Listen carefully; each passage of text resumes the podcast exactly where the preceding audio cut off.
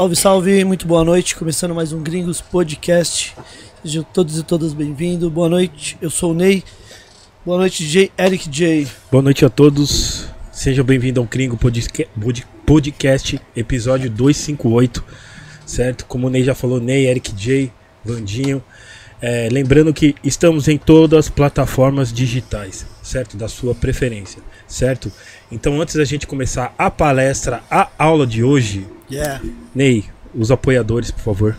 Agradecer a Edfire que está com a gente desde o início do projeto Gringos Podcast. Se você quiser adquirir esses fones maravilhosos da Edfire, é só ir ali no QR Code que está na tela, já vai direto pro site deles. Além de fones, tem também monitores.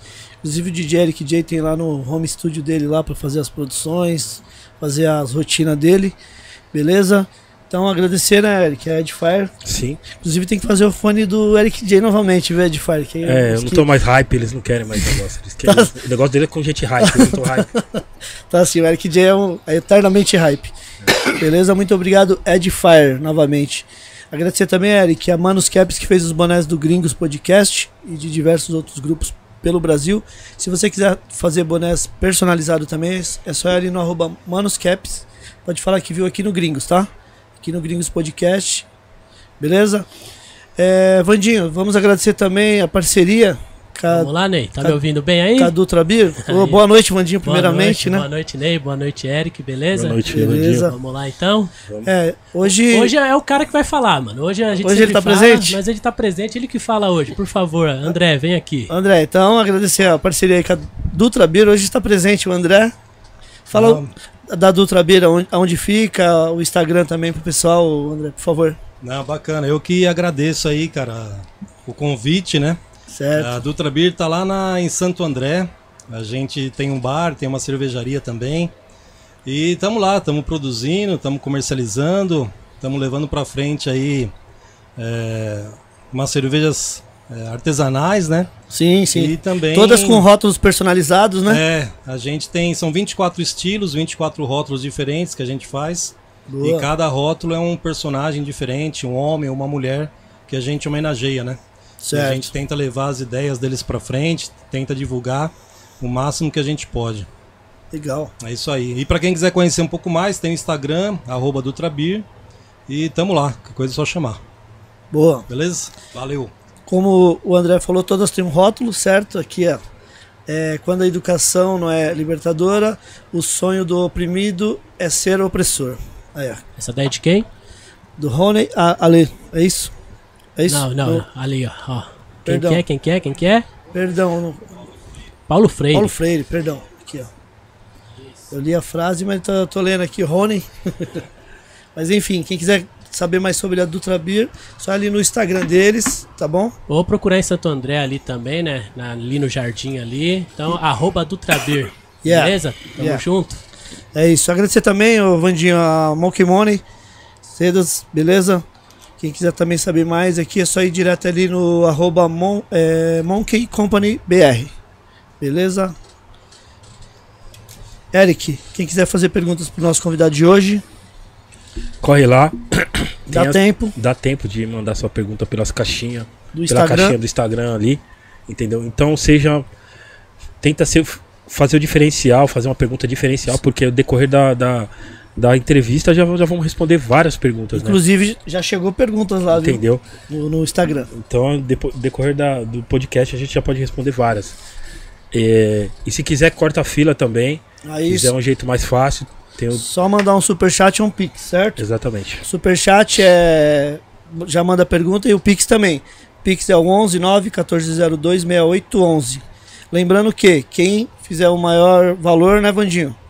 Vai estar concorrendo a uma entrada no Encontro das Tribos ou no Festival Ninguém Dorme. Ninguém dorme isso. Então são dois festivais. Dois festivais. A pessoa vai escolher um. O maior escolhe qual que vai, né? Um é, um é em Ribeirão Preto, Certo? no dia 21 de outubro. Que é o, o Encontro, das, Encontro tribos. Tribos. E o Festival Ninguém Dorme é em Sorocaba. Em Sorocaba. Quem que vai ter no Encontro das Tribos? Encontro das Tribos vai ter, ó.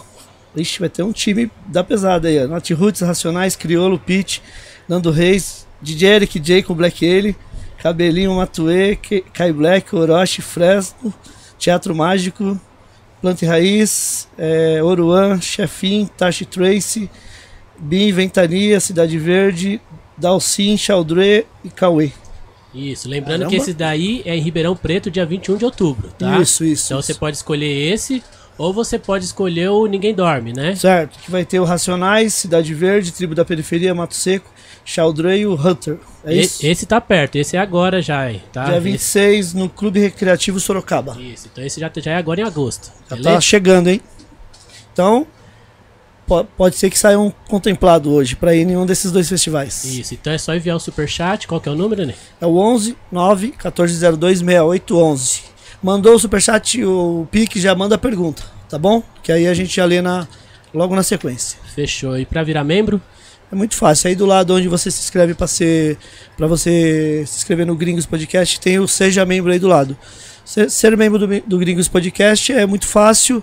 Tem três opçõezinhas ali. A que você chegar será bem-vindo e estará ajudando o projeto Gringos Podcast. Tem o beleza? pessoal que manda foto aqui, né? Com, com o entrevistado, Isso, faz exatamente. pergunta. Então o membro tem algumas. É que o membro a gente faz, a gente já tem um grupo de do, do WhatsApp com os membros, né? Inclusive todo, todos os programas os membros mandam perguntas também, né? Já corta a fila. É isso. Seja um membro do Gringos Podcast. Fechou, é isso aí, mano. Vamos lá pros adjetivos? Antes de, dos adjetivos, se- a gente pode apresentar os nossos convidados que estão aqui hoje. Oh, por favor. Por porque fa- até então eles por- também vão fazer pergunta por para o nosso convidado de por hoje. favor, por favor. Ô louco, hoje vai ter. Hoje tem um pessoal aqui porque o cara é importante, mano.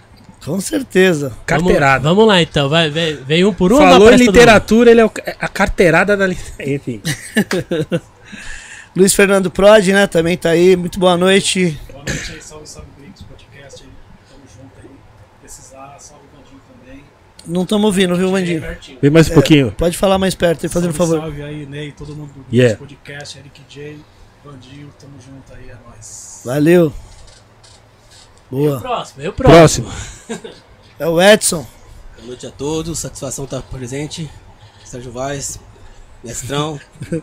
Edson, passa, passa seu Instagram pro pessoal também, por favor. É, o projeto Parceiros na Literatura. Legal. Quem quiser conhecer, é só chegar. Muito obrigado. Valeu. Aí temos o Jairo aí também, né? Jairo Salve, salve. Bom bate-papo, boas ideias, alto nível, certo? Sérgio, satisfação estar com você mais uma vez, certo? Parabéns aí pelo projeto. Tamo juntão. Sempre. nós. Valeu, Jairo. É nóis, Jairo. E o André Time também. escalado, time escalado. André Tem o André aqui, também ó. já, já falou com a gente, ele vai Não, ficar por aí noite, é isso também. aí. Tamo junto, prazer. Vamos lá. Eric J, adjetivos para nossos convidados. Vixe, Nosso Maria. convidado. Eu, eu- muito. eu tenho um bom no, que vocês vão confirmar. Um grande craque de futebol. Será? Ah, não sei. hein, Será? Escritor, Eric. Lógico, Lógico. Lógico. Esse dá pra mandar um lógico, esse daí dá. Lógico, óbvio. O de futebol, vamos saber, É. né? Poeta, Eric. Eu vi lances rápido. Eu vi. É, fiquei sabendo, então, por isso, eu fiquei sabendo. Eric, poeta. Master, pô, mano. Histórias mal contadas. Um dos precursores do- da poesia. Falada, cantada, que seja da melhor forma. Já Cê- participou de vários álbuns aí. Vi Vários, da, da história do rap nacional. enfim. Muita, muito. É um Será MC, que- é um MC, Eric. Será que a gente pode chamar ele de MC? Acho que nas poesias dele só botou uma batida.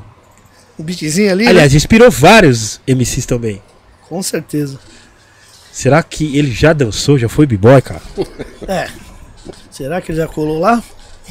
São Bens? Grafite, grafitão lá. Será que ele já foi grafiteiro? Será? Os quatro elementos? Quatro DJ. elementos. Bom, já trabalhou em rádio, tocando em- É. ideia em off aqui, Já tinha uns vinis que- de música brasileira. Érica, aqui a gente é rápido. Falou, a gente já É, joga. Vira tema, né? DJ, DJ também, Eric. sim, sim. Então, presente, Eric. o Nosso. Sérgio Vaz, grande Sérgio Vaz, Master, Golden Plus. Boa noite, Sérgio Vaz. Muito obrigado pela sua presença no nosso humilde básico underground Gringo Podcast. Boa noite a todos e todas presentes, as pessoas que estão aí na sintonia. DJ Eric J, que honra. Cê é louco. Todo o pessoal que está aqui na Gringos.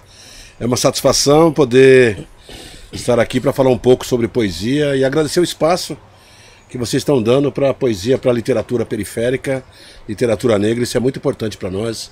Mais um espaço que se abre, eu sou muito grato. Estou feliz de estar aqui. Pô, legal. A gente agradece. Tem uns brindes aqui pra gente mimar vocês. Então, Ney, apresenta. Sérgio Vaz, tem uma caneca personalizada aqui pelo Airbase. O Airbase, que é além de membro do Gringos Podcast, ele também faz as canecas personalizadas para os nossos convidados. Essa aqui é que sua. Da hora. Muito, ficou muito legal. Essa sua foto Pô, aí. Da hora, da hora, fiquei feliz.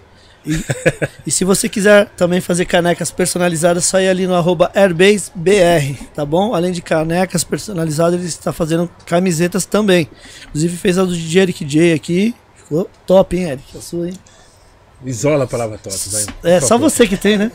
Não, eu- Tá, Depois, ele, depois ele fala que não é hype, ô Sérgio. Só- Só ele tem a camiseta. Daqui a pouco o Ney vai me mandar um topzera aí. Ah, mano, aí é. Sextou, Eric. Você é O louco. Eric gosta de sextou. Ó, agradecer também o Bronx Tatu, Sérgio Vaz. Ele mandou um voucher de 500 reais aqui. Ô, tô precisando fazer uma, hein? Aí, ó. Aí, Bronx. Só marcar lá, viu, Sérgio? Vou te passar depois o contato do E Bronx. a ideia de fazer uma de 500 reais mesmo. Acho Aí, que ó. acertamos acertamos na, na, na lata. não vai fugir, não. Lembrando que o Bronx fica ali na Zona Leste, ali próximo do metrô Carrão, na Avenida Celso Garcia. Quem quiser saber mais sobre o Bronx, é só ir no Instagram também, arroba Bronx Tatu. Beleza? Bronx, o Sérgio Vaz vai conectar você em breve, hein? Lindo, lindo. Sérgio Vaz, você sempre foi. é, Qual foi o seu primeiro contato com a literatura? Você sempre foi bom em- na, na, na- um exemplo, na aula de português?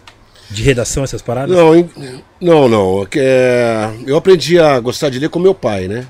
Sim. Meu pai é uma pessoa simples que trouxe com ele o hábito da leitura lá do Rio, de Minas Gerais. A gente veio morar num lugar pequeno e eu lembro de, de vê-lo lendo e comecei a imitá-lo. Louco, mano. E por incrível que pareça, nos anos 70, região Zona Sul, né? Jardim Guarujá, Parque Santo Antônio, Jardim São Luís, aquela região muito violenta. E eu me identifiquei muito com os livros que era um lugar seguro para estar, né? Além de tudo, era um lugar seguro para estar. Então, comecei a gostar ali. Não sei porquê. É, diferente de todo mundo, eu queria ser jogador de futebol. Eu não sonhava ser escritor, mas eu gostava de ler. Era uma coisa. As, as palavras sempre atravessaram a minha vivência, a minha humanidade, né? Então, desde cedo. Desde você, quantos anos, o ano que você tinha, quantos anos? Cara, eu lembro do meu pai comprar livros de infantis pra mim. De... Eu comecei lendo A Branca de Neve, O Feijão e o Sonho. E logo passei para aquelas e- e, coleção Vagalume, lembra? Nossa, A Ilha. Perdida, Escravela do Diabo. muito louco aí. Aí já fiquei mais. Assim foi a coleção Agatha, Christie. Né? Até chegar em outros livros, né? Mas eu, eu, eu peguei toda essa. Essa série, assim. Sim, eu fiz sim. o caminho certinho pra- de todos os livros. Pô, Que Legal. louco, que louco.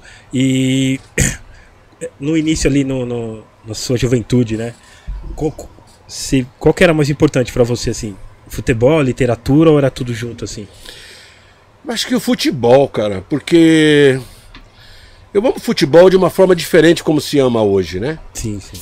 Hoje Era tem Varja mesmo? Como é que era? Várzea, futebol de salão, né? Sim. Hoje tem muito ligado à imagem, a, a- a dinheiro. Uhum. E a gente não tinha outra diversão na periferia da Zona Sul de São Paulo que não fosse futebol, né? Então jogava-se de manhã até à noite. As Pode ruas crer. de terra, né? As ruas de terra. Tempo bom da porra. Os- não, não era muito bom, não, mas. A gente era feliz com poucas coisas, não sei. né? É. Então, mas aí jogava-se o dia inteiro. Então, automaticamente você queria ser jogador de futebol, né? Sim, sim. os campos de terra. Eu cheguei junto com meus amigos a, a, na enxada a fazer campinho. Desmatar o mato para fazer um campinho. Então eu tinha essa paixão. A literatura era uma coisa também, não era uma febre, uma era gostoso, mas não era também uma religião para mim. Pode crer. Como o futebol era uma religião. É, eu- queria ser jogador de futebol e eu costumo dizer que ainda quero ser um jogador de futebol. Você entendeu? Como diz o, o disco do Jairo, como diz a música do Milton, os sonhos não envelhecem, né? Sim, sim. Então ainda sonho ainda. Dá tempo, né, Sérgio? É, pra mim eu não sei, né? Mas eu sonho, né, cara? Condicionamento tá ok, físico? É sonho, não é? Olha lá, Olha essa Aí, ó. rapaz.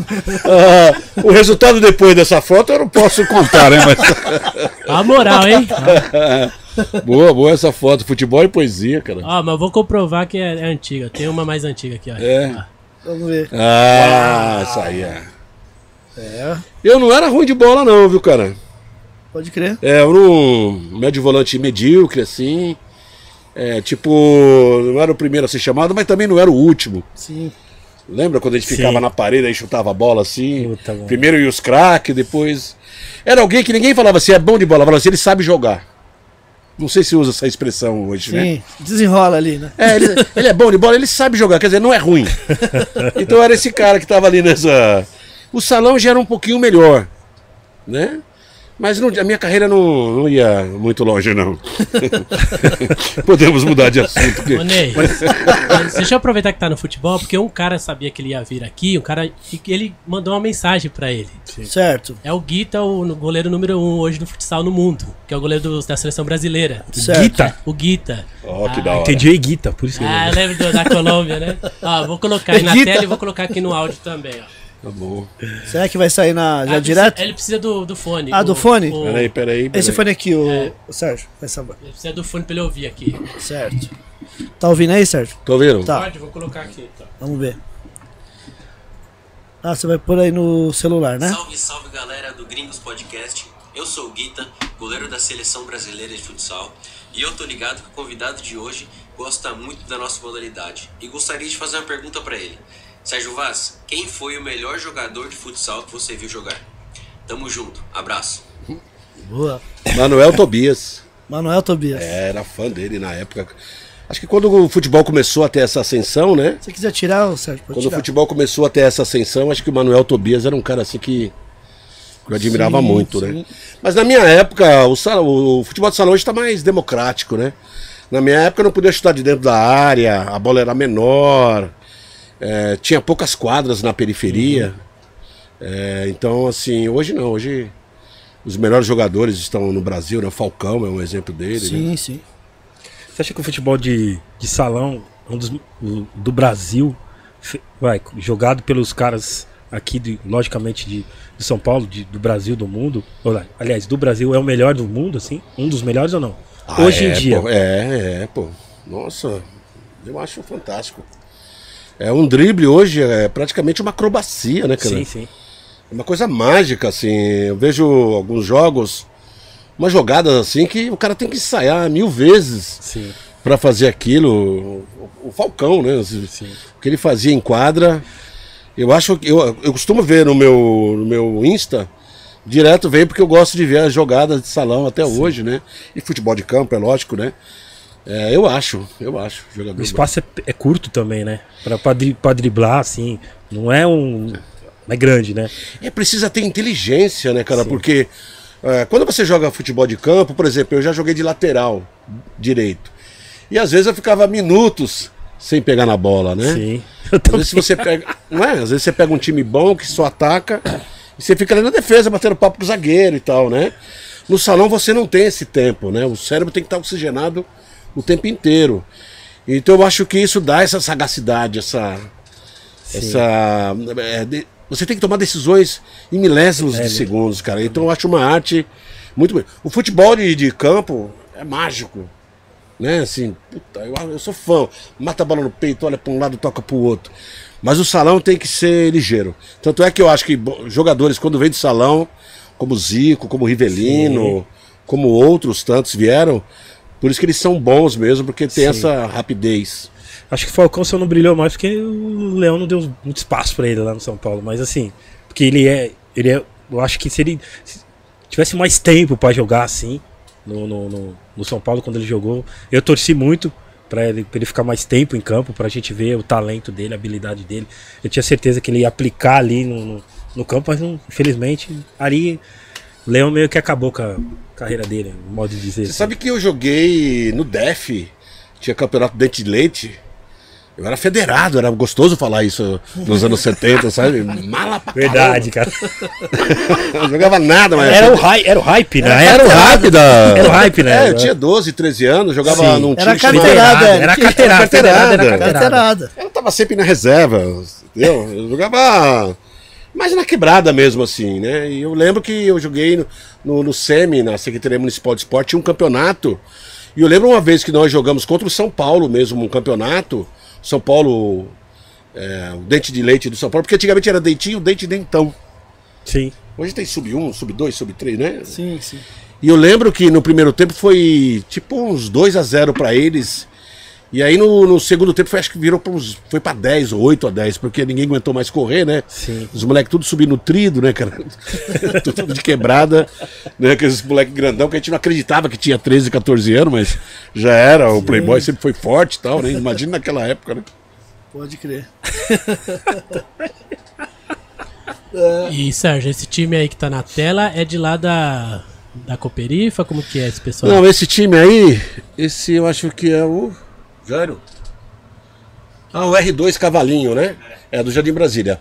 A Cooperifa ela tem um projeto chamado Várzea Poética. Oh, que louco. É, tanto o amor que a gente tem pela Várzea, a gente tentou de alguma forma contribuir com a Várzea, porque eu acho que o futebol de Várzea, se não é a maior, é uma das maiores culturas que tem na periferia de São Sim, Paulo, né? Sim, com- Eu vejo um dono de time de Várzea para mim como secretário de, de esporte e lazer, né? Porque ali é um lugar onde as pessoas ainda sonham ser jogador de futebol. Sim. Pode ter 30, 40, Verdade. 60, o Master.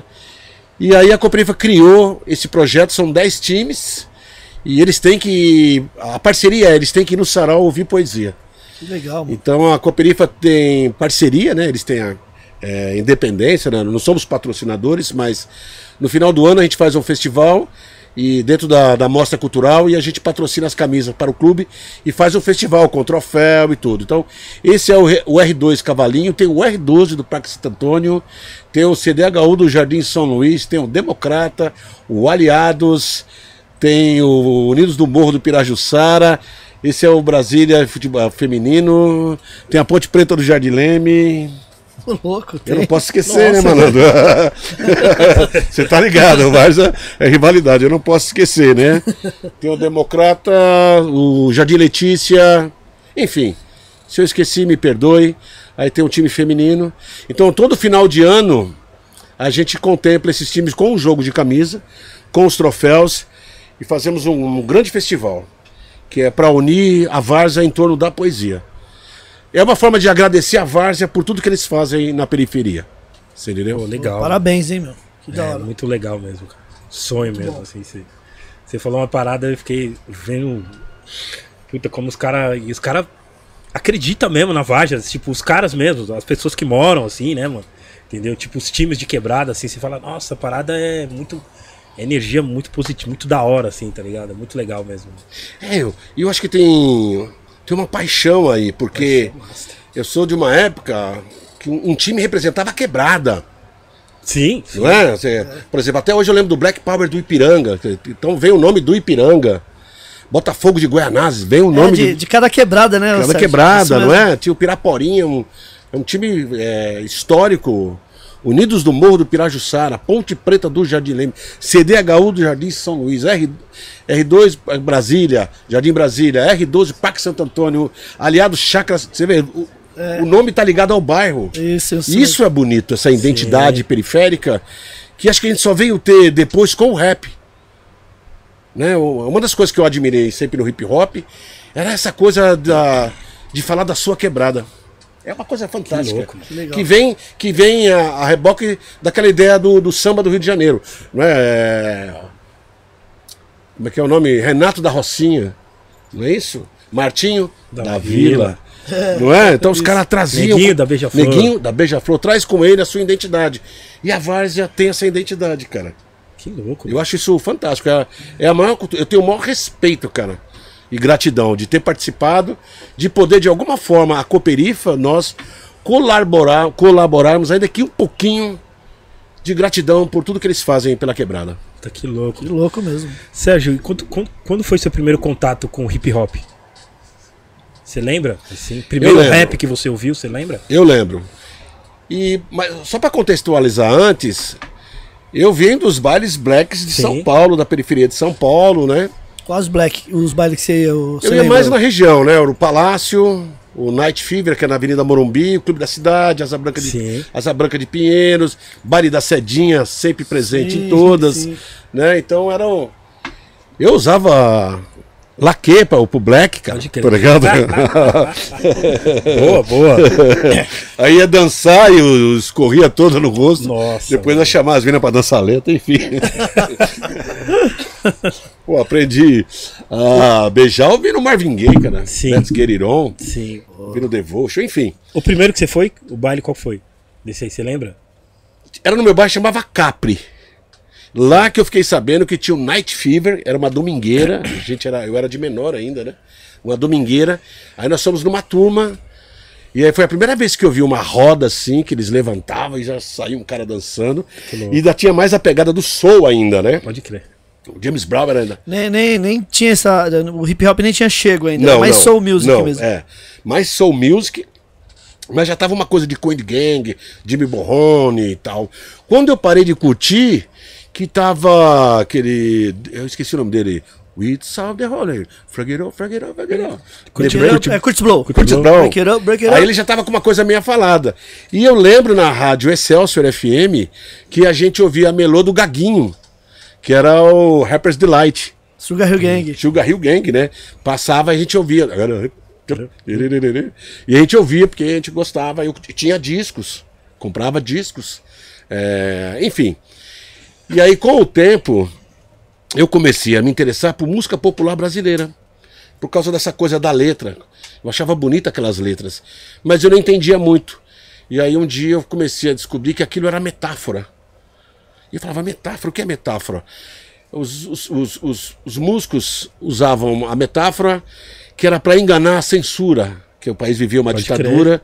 Então, tipo Chico, Caetano, é, Taiguara, Gonzaguinha. Eu achava o máximo aquilo. Foi ali que eu descobri a poesia. Que louco. Então Que veio da. MPB? É da MPB. Eu nunca pensei em ser poeta, até porque ser poeta na minha época não pegava bem. Sim. Né? Era uma coisa meio diversinho, é, de coisa de gente apaixonada. Eu nunca imaginei que a poesia poderia é, fazer uma coisa para outra pessoa. Que ela podia é, carregar consigo pessoas e coisas que não têm voz, como já disse outro poeta. Então, me fez é, gostar de poesia. E eu me perdi na pergunta. Não, não. Então, ótimo, porque você já respondeu. Ah, primeira vez. Ah, aí da hora. E aí, então eu pra assistir um show, eu vim aqui pro centro. Pra ver o Belchior, pra ver Taiguara, eu vim aqui pro centro. E aí eu comecei a frequentar o Bexiga, 13 de maio, nos anos 80. Eu saí do exército, fui frequentar o Bexiga. Cheio de bares pra lá, literatura, tinha a, a Livraria Arte para o Brasil, Cineclube. E eu, foi a primeira vez que eu me senti pobre. Porque quando eu morava na quebrada, todo mundo era igual, todo mundo era pobre. Nós éramos todos comunistas. A, a poesia era comum a todos, né? Então eu não conhecia outra quebrada. Não- Eu via os caras fumando maconha 13 de maio, eu não acreditava. Eu falei, não, os caras na rua. Você é louco, pensando comigo. E hoje em dia, hein? Hoje em dia, né? Sim, mas na É. periferia você não imaginava, né? Maconha era coisa de bandido, né, cara? Sim, sim. Na- no bairro todo mundo fugia lá pro meio do mato, pro Verdade. campo, enfim. E aí eu comecei já a ouvir essa sonoridade, os caras falando de rap, de rap, de rap, de rap. Eu não lembro exatamente do rap que, que eu ouvi, mas quando eu ouvi fim de semana no Parque Santo Antônio, foi a primeira vez que eu prestei atenção, porque eles estavam falando do nosso bairro praticamente. Eu falei, pô, só quem fala do nosso bairro é o Afanásio Jazade, é o, é o Gil Gomes. É, Gil Gomes, verdade. Gil Gomes. Aqui agora tinha, né? Até agora. Na- acho que- Até antes, né? Não, mas aqui agora acho que era na mesma época, né? Mas o Gil Gomes é dos anos 70, né? é. E eu falei, como, cara? Olha só que é identidade, né? Eu nunca tinha ouvido alguém falar do meu bairro, cantando uma música. Você tá acostumado do Rio, o cara fala do Corcovado o dia inteiro, né, cara? É. Não é isso? É, samba, falar do mesmo. Salgueiro, falar da Bossa, do- né? da bossa e tal, né? Dia de luz, festado de sol e o barquinho a deslizar no azul da cor do mar. Eu nunca vi um barquinho é, na minha quebrada. E, aí, a- e o rap começou a fazer sentido pra mim, cara. Eu não tinha referências, nem, nem literária, porque eu lia o que as pessoas falavam que era bom. Ah, livros bons também, né? Não vamos aqui. Mas o rap me deu uma identidade que eu não tinha de bairro. Porque vê, eu vinha para o centro. Pra ter cultura. É tipo assim, eu jogava bola e tal, mas não era um cara de bairro assim, de. eu- meu pai era dono do bar do Zé Batidão, né? Eu cresci ali. eu- ali foi minha escola, minha faculdade, né? Eu cresci ali. Então, eu vivia tudo aquilo na periferia, mas na hora vaga eu ia pro centro. Porque não tinha. Então, quando eu ouço o rap pela primeira vez, comecei a observar. Todo mundo cantando. Falei, caraca, bicho. Olha que esses pretos favelados estão falando, mano. Nem nos livros eu tinha visto aquilo, cara. Nem nos livros.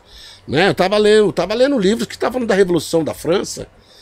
Tava lendo poetas franceses, tal, que não tinha nada a ver comigo. Da hora a experiência.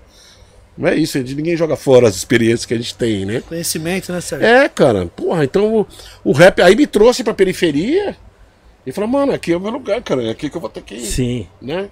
Então eu devo, tenho gratidão ao rap por vários sentidos, cara.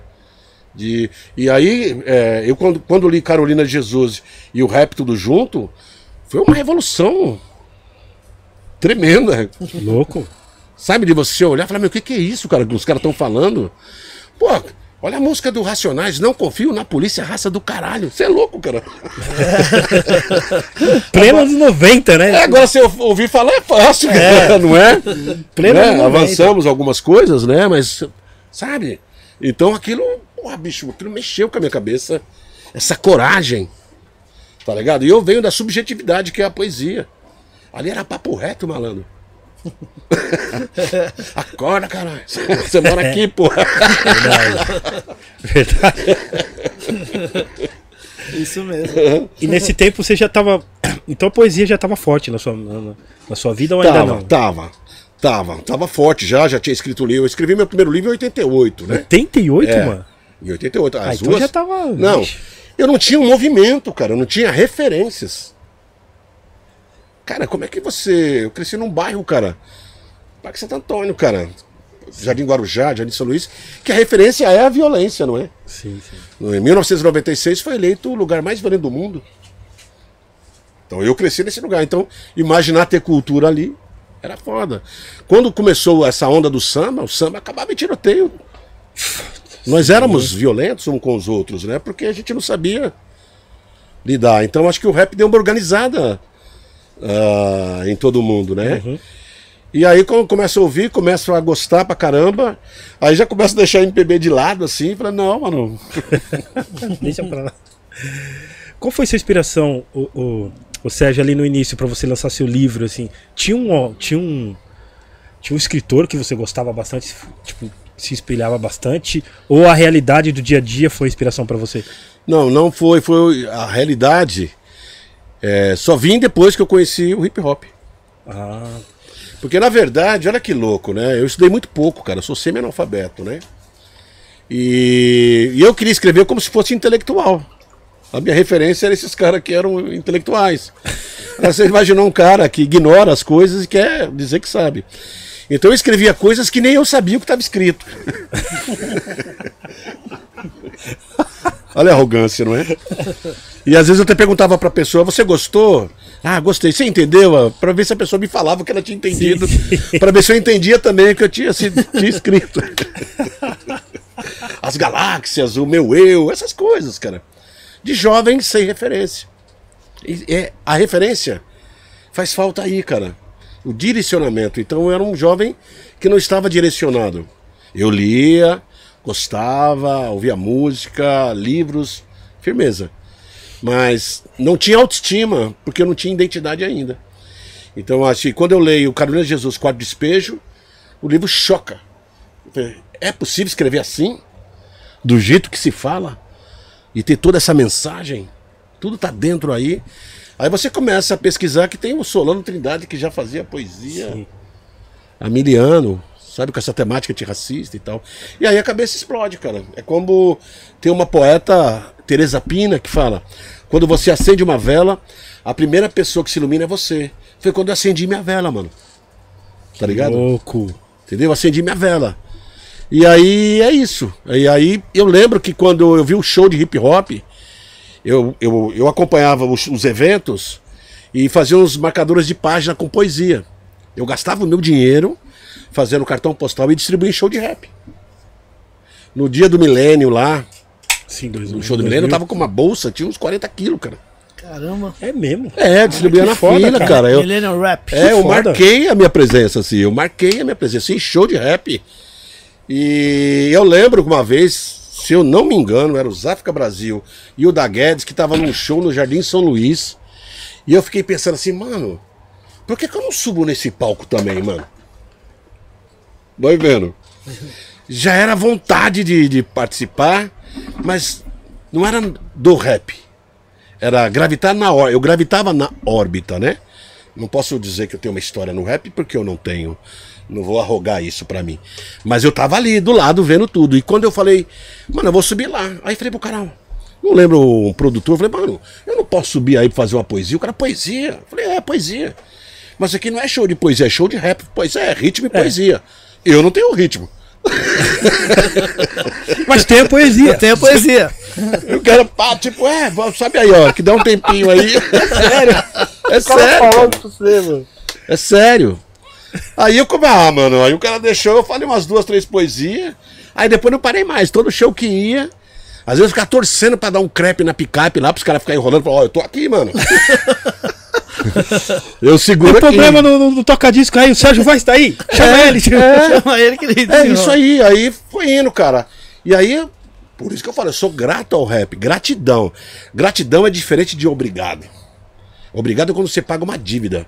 E a dívida que eu tenho com o rap é impagável. Então se chama-se gratidão, né? Porque me ensinou essas coisas. Me ensinou no livro do Paulo Coelho, o alquimista, ele roda o mundo inteiro para descobrir que o tesouro tá do lado dele.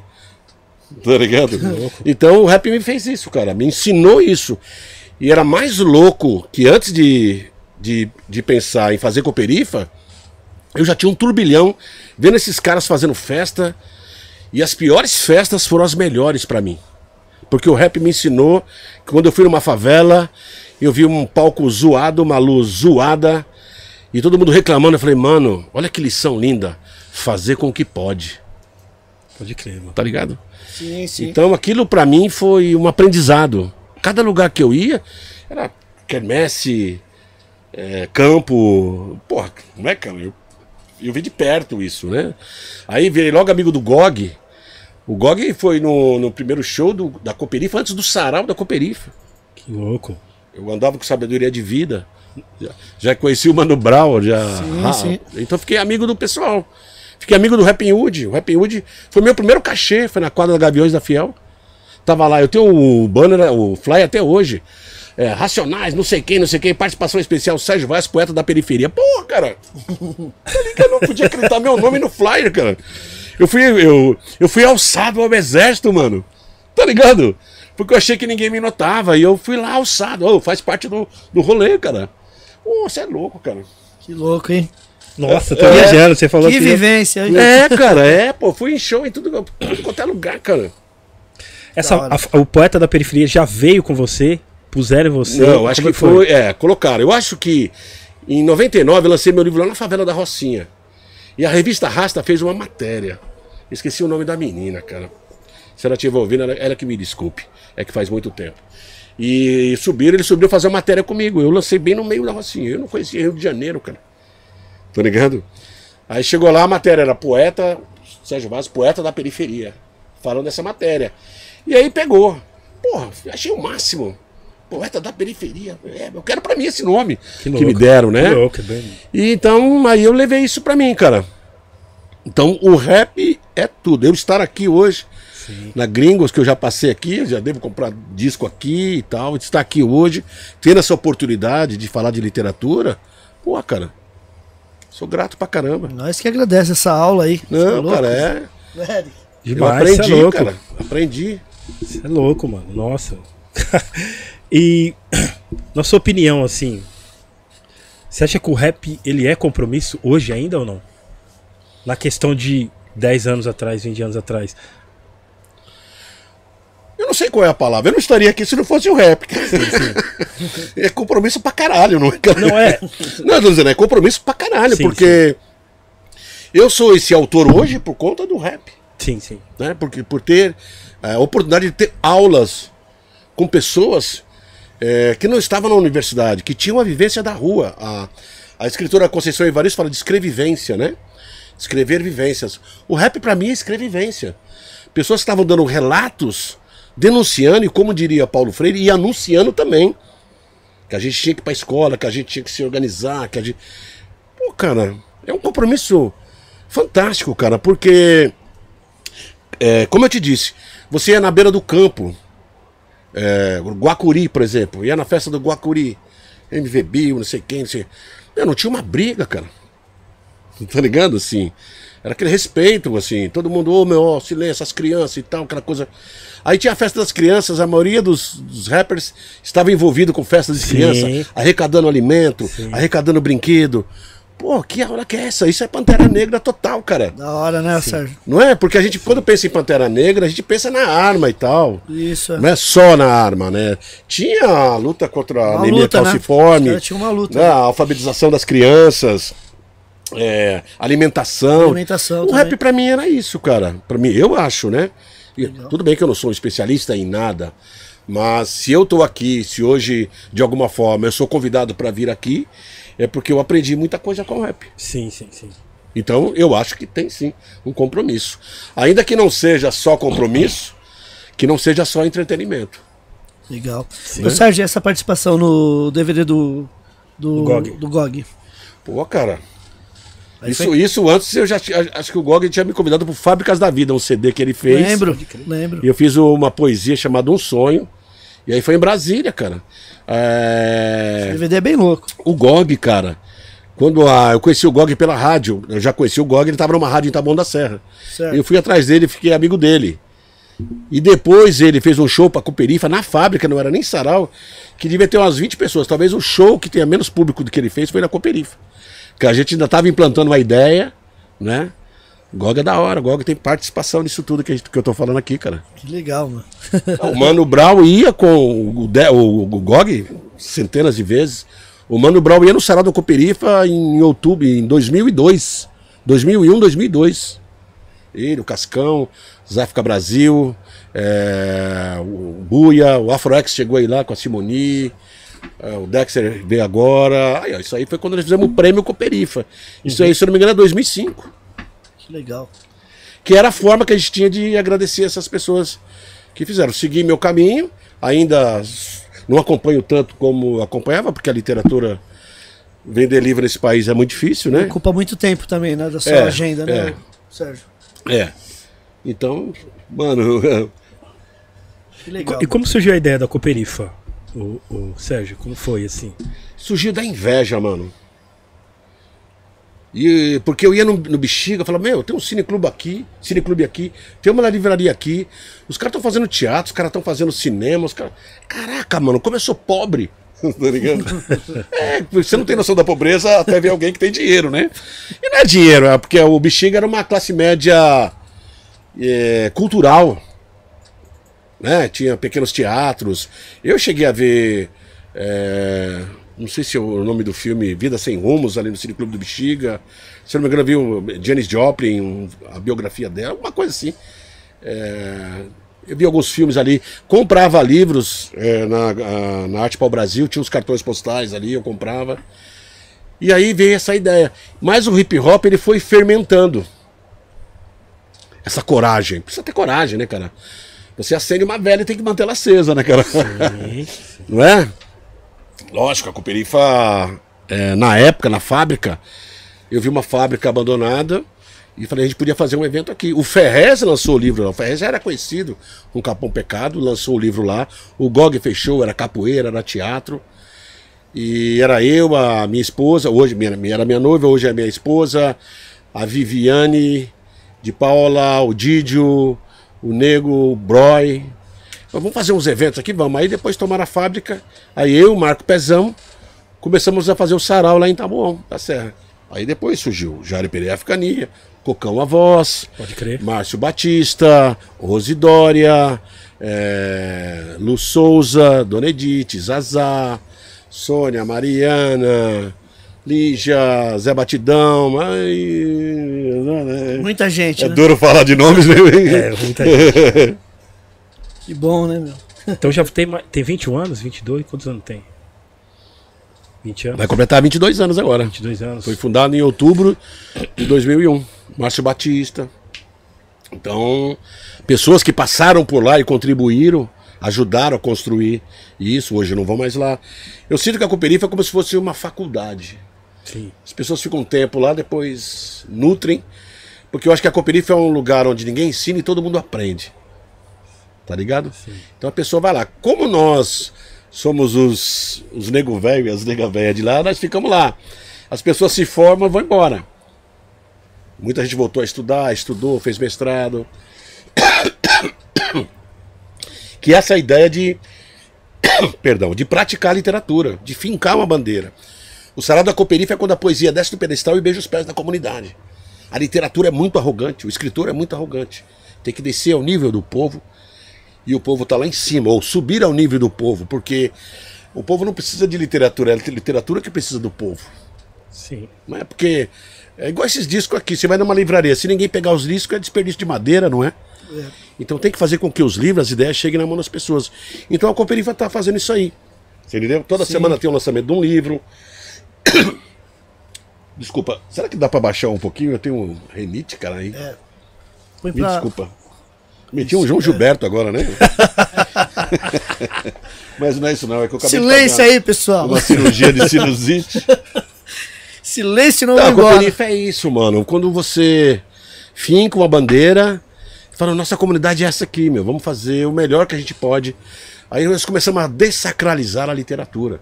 Sagrado não é quem escreve, sagrado é quem lê. Não é isso? Então a gente está em busca desse sagrado. De fazer com que as pessoas tenham acesso à literatura, à poesia. Entendeu? Então a nossa luta é essa, cara. De, de alguma forma, retribuir para a comunidade o que ela nos deu. Que é essa identidade, que é, é a possibilidade. Você vê, a Cooperifa está na várzea. A Cooperifa está nas escolas, nas escolas públicas. Eu tenho um projeto chamado Poesia contra a Violência, que quase toda semana eu estou numa escola pública. Fazendo o quê? Falando com os jovens sobre literatura, sobre poesia. Boa. Tá ligado? Porque quem vai me ler se não for o povo da periferia? Então a gente precisa praticar o discurso. Então eu pratico o meu discurso. Entendeu? Ainda que não- a minha prática não seja a melhor, mas eu estou todo dia aprendendo. E voltar às escolas, eu descobri que as referências na quebrada é o professor e a professora. Não tem ninguém mais referente na quebrada, referência aqui, do que o professor e a professora, mano. Ser artista na quebrada não é nada perto deles. Porque todos os dias eles estão ali cuidando das nossas crianças, dos nossos jovens, dos nossos adultos, num país onde ninguém quer que ensina, cara. Tá ligado? Verdade, O verdade. professor apanha da polícia, cara. Você vê? Olha só que louco. Não é? Por quê? Porque são perigosos, não é? São pessoas que ensinam a gente a ler, a escrever, a entender as coisas. Então elas precisam ser banidas Sim. da sociedade. A sociedade não respeita, a mídia não respeita. Às vezes o pai e a mãe não respeita, porque ele não entende como que é. Ele larga o filho lá e vai, vai trabalhar, tem que trabalhar, e esquece que precisa dar uma moral pô, pro menino, tá ali junto com o menino e tal. Então. Acho que eu me estendi demais. Não, não, não, cê tá é louco. ótimo. Que aula, hein, Ótimo, Eric? Que aula, você é louco. Sérgio Vaz, a Cooperifa teve al- algum algum projeto desse antes da Cooperifa ou não? Ou vocês, tipo, Antes de criar a é, Cooperifa. antes de- da criação, ou a Cooperifa foi a primeira a ter essa iniciativa? Nossa, bom, eu não sei, cara. É, Eu- assim, na humildade mesmo, assim. Não, eu não sei. Sabe por quê? É, nós começamos em outubro de 2001.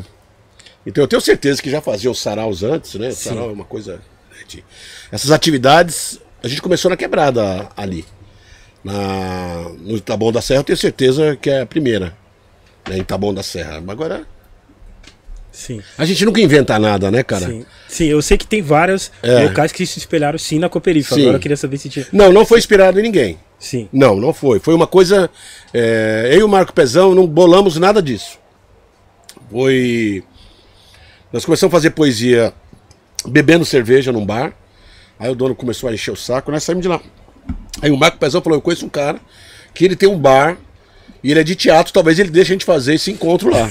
Ó, você tinha que ter um cara de teatro para entender o que nós íamos fazer. Então aí fomos lá conversar com ele, ele falou: "Ah, não pode ser no domingo, não pode ser no sábado, não pode ser na sexta, não pode ser na quinta. Só pode- teremos a quarta, porque na quarta tinha jogo de futebol. E antigamente não tinha televisão como tem hoje nos bares. Sim, sim. As pessoas iam para casa assistir o jogo em casa. Hoje todo mundo assiste no bar, né? Hoje o estádio hoje é, é o bar, não é? E aí foi, quarta-feira. Aí foi 12 pessoas, 15 pessoas, aí foi indo. Era como se as pessoas ouvissem falar, meu, tem um lugar aí que o microfone é aberto, você pode recitar poesia e tal, tal, tal. Como se fosse realmente as pessoas fugindo da senzala para um grande quilombo, né? Sim, sim. Também não quero dizer que era um quilombo, mas uma ideia parecida de que um lugar que no bar, mano. Nós ressignificamos o bar, cara. Que é um lugar onde todo mundo fala ali, é um lugar de, de alcoólatra, de bêbado, de malandro. E na verdade são as pessoas que saem do trabalho e faz o seu happy hour, só que tem outro nome, não é? Joga uma sinuca, que é um clube social, não é isso? Tem a reunião da Sociedade Amigos de Bairro, então é política também, não é isso? Não é? Então tem tanta coisa envolvida que a gente não percebia. Com essa ideia de que nós somos feios, os sujos e malvados, a gente não percebe o ouro que a gente tem na periferia. Então a gente começou a ressignificar o bar. E outras pessoas olharam e falaram: Meu, o que, que tem na periferia? Igreja evangélica e bar. Eu sou do bar. Nada contra a igreja evangélica, mas eu sou um cara do bar. Falei, então, é no bar que nós vamos. É isso que o Estado deu, então é lá que nós vamos ocupar. Então é quando. É, é o exemplo que eu te dei quando eu vi a festa no rap. Que eu falei: Isso é isso, mano. O som tá ruim, o palco tá ruim, mas está sendo feito. Então é, a lição é essa. Então, é, a vida, é, para mim, é observar. Eu sou um observador. A vida está sempre ensinando pra gente. Mas a gente está tão preocupado em pagar boleto e tantas outras coisas que a gente não percebe os sinais. Então isso para mim foi um sinal, cara. tá ligado? Sim, sim. Né? Você vê a poesia, né? Só voltando um pouquinho. Eu fazia umas poesias, mas eu não tinha compromisso. E tinha um cara, até homenageiro, o Miltinho, ele era malandro, tá ligado? E ele ficava no bar do meu pai, tá? Às vezes até guardava o revólver dele lá e tal, né? A gente admirava os malandros mais velhos, não é? Que era, assim, era o boleiro, não tinha nem o samba ainda pra você admirar os caras aí. E aí, cara, às vezes ele vinha no bar do meu pai, ele fica numa esquina. Hoje a do Zé Batidão ele ficava na esquina. E eu cresci ali, cara. Vendo tudo. Eu era um psicólogo, tá ligado? Moleque de 13, 14, 15 anos conversando com um velho, chorando, bêbado. Eu aprendi muita coisa ali. E ele vinha assim, às vezes ele dava uma olhada assim na esquina, dava uma olhada e falava: Meu, vou sair fora que hoje o bicho tá embaçado. A gíria não é essa, mas eu tô atualizando, né? Sim. Aí ele saía fora, mano. Aí eu ia lá ver onde ele tava. Ele olhou e não via nada. Falei, caramba. Uma vez, duas vezes, aí ele ficava lá trocando ideia. Na última, uma das últimas vezes que ele foi e falou: Ah, mano, eu vou sair fora que o bagulho tá embaçado. Ele saiu fora. Eu falei: Quando ele voltar, eu vou perguntar por que, que ele fala isso. Falei, mano, você vem aqui e vê a, o tempo, olha e fala que tá embaçado e vai embora, que tá perigoso e vai embora. Eu olho e não vejo nada. Qual que é? Ele falou, mano, como você quer ser poeta se você não consegue enxergar o que não pode ser visto? Uau. Tá ligado? A minha primeira aula de poesia foi um cara que nunca leu um livro, malandro. Tá ligado? Sim. Olha a riqueza do nosso povo. Olha quantas vidas a gente perde pra- pela ignorância, pelo descaso do Estado. E tanta gente importante. Olha o que esse cara me disse, mano. Ele descortinou os meus olhos. A partir dali, eu comecei a observar tudo, mano. Tá ligado? Às vezes o cara tava meio, meio bêbado assim, fala, mano, esse cara aí, ele costuma brigar quando tá bêbado. Quando ele começa a rir, ele já tá assim, não sei o que, vai chorar. Sabe? E você começa a ter essa percepção, cara. Isso me ajudou muito. Então, Você chegou a pôr não, essa, essa frase em algum... Tá no meu livro. Hum, É isso que eu... tá no meu livro aqui. Essa... Dá uma camiseta, E, e tem aí. uma poesia, e tem uma poesia chamada Miltinho pra ele. Ele é falecido, foi assassinado pela, pela polícia ou pelo ladrão, não lembro. Porque ele era malandro, tá ligado? Mas olha só, Caramba, mano. esse é o nosso povo, mano. E aí, como que a gente vai se furtar de conhecer a nossa gente, mano? Como que eu posso ficar escrevendo sobre as galáxias, mano? sobre se Ares se dá bem com câncer. cara. Não é? Esse é o seu novo livro, É. Sérgio Vaz. Vamos falar um pouco dele aí. Foi lançado recentemente, né? É, lancei agora em abril, chama-se Flores da Batalha. Não é bem um livro de, de poesia, eu costumo falar que é um livro de salve. Eu queria dar um salve, mano. Tá ligado? Sim. Não queria é, subjetividade, eu queria dar um salve, mano. Os outros livros de poesia, de crônica, de prosa. Isso aqui eu queria. Na pandemia, eu acho que nós ficamos é, isolados um do outro, né? Total. É, todo mundo ficou adoecido, né? Aliás, nesse país, quem não está doente está alienado, não é? Sim. Do jeito que ele virou, tudo que nós passamos nesses últimos anos, né? E aí eu vi que as pessoas estavam tristes, eu estava triste, angustiado, melancólico. E eu falei, mano, quando tudo voltar ao normal, eu queria dar um salve, mano. Sobre o que eu vejo, como eu vejo a vida. Então, se eu fosse um cara inteligente, eu ia dizer que tem muita filosofia aí. Mas na verdade é um salve. Que louco. que louco, que louco, que louco. Você é louco. Formação de. Nossa, você é louco, que aula. Sérgio Vaz, quantos, quantos livros você já tem lançado? Eu lancei nove livros. Nove livros? É. Lancei meu primeiro livro em 1988, Sim. chamado Subir na Ladeira Mora à Noite, em que a maioria das ruas onde eu morava não tinha nem asfalto, cara. E eu tava ali, batalhando a poesia, sonhando com literatura. Foi independente ou você foi. Independente. Esse. Eu fui agora, essa coleção Literatura Periférica, que foi feita até pelo Eliilson Leite, que apresentou a Global Editora, foi em 2007. Uau, Olha o corre. uau, mano. 20 anos pra chegar só nesse. Caraca, Falando pra caramba. Mas é a experiência. É, Eu fiz uma poesia, não sei se você me. Se eu posso. Claro, Sim, claro. com certeza. Deve. Que é. Confia no teu corre e fica de boa. Afia teu trampo nas lâminas das incertezas. Todo mundo certo não quer dizer que você está errado. Não mande com caranguejo e sonhe com as mãos. Deixe o coração no presente e os olhos no futuro. Muitas vezes o sucesso fica no passado e ser importante é para sempre. Cuide da raiz e lapide as asas, porque abaixo do radar também se voa. Yeah. Que é a ideia de que. Quando acabou, eu falando com o pessoal, e aí, como é que tá o corre, mano? Mano, tá foda, tá isso, tá aquilo, tá aquilo, a autoestima tá baixa e tal. E fiquei pensando, tá baixa em relação a quem, malandro? A sua autoestima tem baixa em relação a quem? Quem que é que você tá medindo? Fulano, não dá, mano. Mede sobre você. O seu corre tá melhor do que ontem. Você gosta do que você faz? Fala, e não tá curtindo o que você faz? Então para, caralho. Tá ligado? que é tipo, respeita o seu corre, mano. Eu gosto do que eu escrevo. Eu gosto da forma como eu penso. Eu gosto da forma como eu escrevo. Não é arrogância, é respeito pelo meu corre. Tá ligado? Eu acredito na gentileza, eu acredito na gratidão, eu acredito no respeito. Eu acredito nessas coisas. Eu não me envergonho disso. Eu me sinto bem em ser quem eu sou. E eu não quero ser melhor do que ninguém. Eu quero ser melhor do que eu sou, do que eu fui ontem. Eu olho para 10 anos atrás, eu olho para hoje e falei, nossa, eu caminhei grandão. É isso que nós temos que fazer. Então o livro é para isso, mano. Nosso corre em relação a nós, cara. O outro não dá. Uma menina tá começando a cantar, pensa na Anitta. Fudeu, caralho, não é? Vai ficar com baixa estima. O cara começou no rap pensando no Mano Brown, no Ed Rock, no GOG, no Rap Yu. Pô, vai ficar difícil assim, logo no começo, Sim, não é? sim, sim. Verdade. Então a gente precisa aprender a gostar do que a gente faz, não é, cara? Sim. O meu tamanho me cabe. Tô satisfeito porque abaixo do radar também se voa. Às vezes você não tá no mainstream, não tá no hype. Pô, mas você tá girando, cara. Sim. Penso eu, né? Eu não tô ensinando nada pra ninguém. Eu tô dizendo o que eu faço. E eu não gosto de dar exemplo, eu gosto, não gosto de conselho, eu gosto de ser exemplo, né? Então, meu exemplo é esse, é corre. Você vê, 30 e poucos anos pra agora, que eu vou viver de livro agora, cara. Uau, mano. Tem gente que lança o livro que é em três meses quer fazer sucesso. Tá ligado? Mas eu olho pra minha trajetória, a oportunidade que eu tive de aprender com a vida é muito foda, cara. Tá ligado? Sim, é uma riqueza esses aprendizados, as pessoas com quem eu andei. A vida foi uma faculdade já pra você, né? Pô, cara, e, assim, e o tanto de fracasso que eu tive, cara. Os arame, né, Eric? É, Passa. cara, quem quer viver de literatura nesse país, cara? De Muito poesia. difícil, cara. de poesia. Você vê aqui, ó, você vai vir vários caras aqui do rap, de quem você trouxer. Nenhum vai falar, eu gosto daquele poeta. não pega nem bem, cara, Não, porque. Mas vários já citou você Ei, aqui, viu?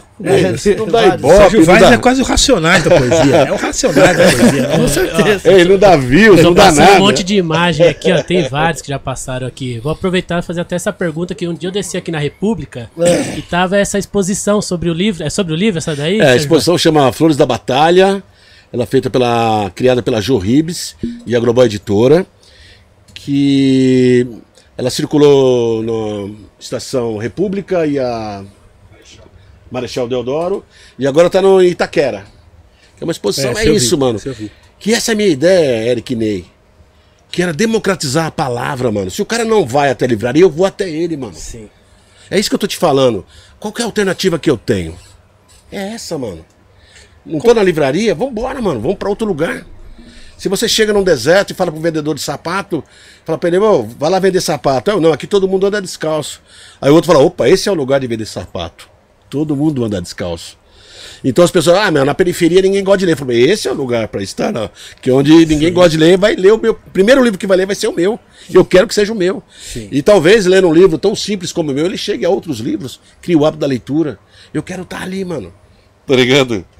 E como surgiu essa é, a proposta pra você, para o seu trabalho? Tá Projeto aí esse do- projeto. Esse foi a Jo Ribes que ofereceu para a Global, a editora, né, a qual eu estou, que era disso aí, que eu já, esse lambe lambe eu já faço isso Sim, nas favelas, né? pode crer. Que é um, um projeto criado pela Silvana Martins, que é Poesia nos Muros. Então tem poesia, esse lambe lambe eu coloquei nas favelas. Paraisópolis, Heliópolis, Rocinha, nas ruas. Que é isso que eu tô te falando, democratizar a palavra para mim é isso. Meu sonho de ser um poeta popular é que o cara sai do trampo e fica vendo mensagens que ele fala: caralho, olha que ideia da hora, eu não tinha pensado nisso. De fazer valer a minha existência poética. Eu não escrevo para a periferia, eu escrevo com a periferia. E se ela não me lê, não tem graça nenhuma. Tá ligado? Não adianta eu ter um milhão de seguidores e essas pessoas não me seguirem realmente. Sim, sim. Não entenderem minha mensagem. Tá ligado? Eu quero aproveitar, Ney, e passar aqui, já que ele falou que não, não é quase ninguém aí, ó. Só uma pessoinha aqui, ó. Só pra vocês verem aí quem que é. Aí, aí. Isso é carteirada, hein? Pepe Mujica. É, e foi lá em- no Uruguai, cara. Foi eu e a Sônia. Quem bolou esse encontro foi o Eduardo Suplicy. Que legal, hein? Cheguei lá na casa dele, no sítio dele, fui lá no Uruguai, Montevidéu. Foi eu, a Sônia. E aí eu achei que não ia dar certo, tava um temporal danado lá. Aí liguei lá, o cara falou, não, ele vai te receber. Aí pegamos um táxi, daqui o cara foi dando uma aula de, de Pepe. Aí sai esse cara com essa roupa assim, falei, meu, a grandeza tá na simplicidade, né, cara? É, isso que eu falo. Total, né? É, é por isso que a gente enche de roupa, porque é, pra ser assim é difícil. Sempre. Ter essa autoestima não é fácil, não é pra qualquer um, não é? Aí foi a. Aí troquei uma ideia Foi, com foi ele. quando isso daí? ô? Boa. Foi antes da pandemia. Foi antes. Foi antes da Foi no, logo quando prenderam o Lula. Que a primeira coisa que ele falou, Sérgio, não sei o que, ele falou assim: o que se passa em Brasília? E eu falei, É, deixa quieto. nem- eu falei, não vou nem conseguir explicar pra ele. Ele melhor passar batido. E aí tava contando um pouco da Cooperifa, essa é uma revista da Cooperifa. Entreguei meus cartões postais pra ele, meu livro e tal. É uma chance. Ah, eu tive a oportunidade de falar com ele. Eu falei com a Dilma, falei com o Lula, falei com o Fernando Henrique, tive um debate com o Fernando Henrique.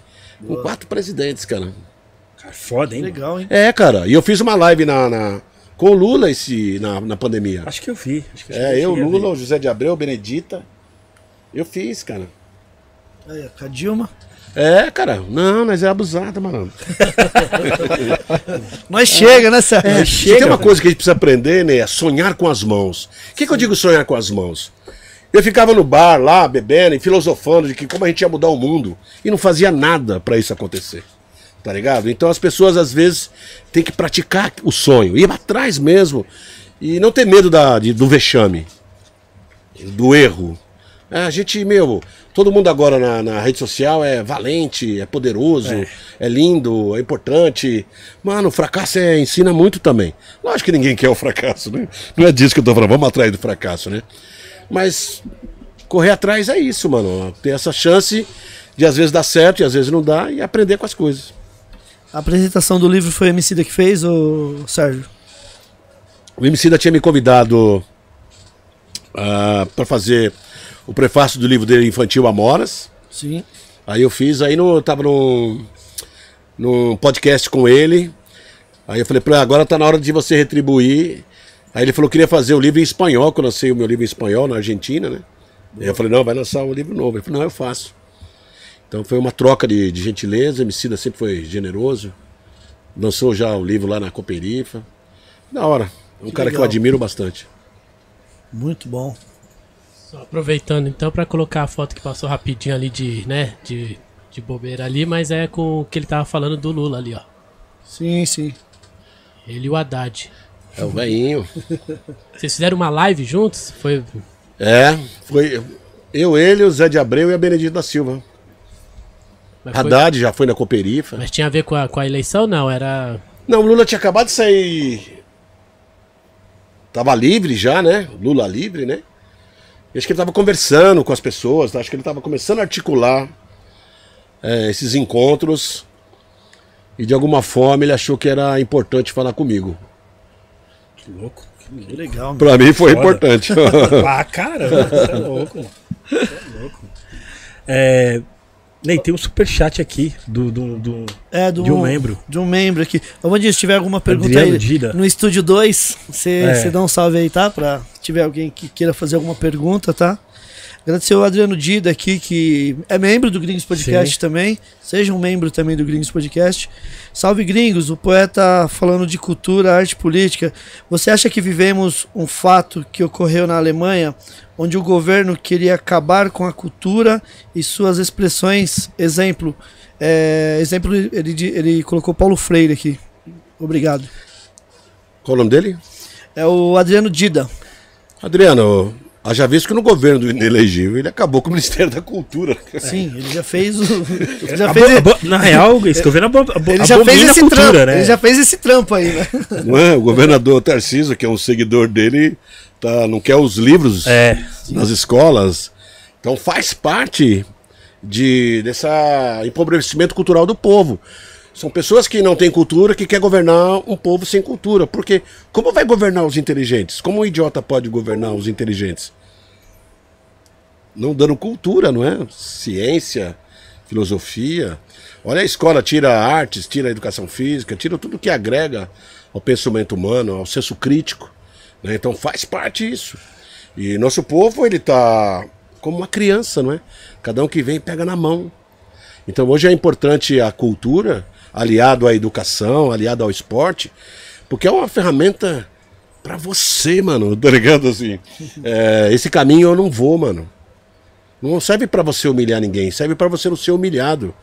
Cultura pra mim é humildade, né? Compromisso com, com quem não sabe, entendeu? Então não é pra você dizer o quanto você sabe, é dizer pras pessoas que querem tirar você, cara. Quando você tem cultura, você sabe quem você vota, você sabe pra quem Claro. você acha no cheque, você sabe pra onde o ônibus vai.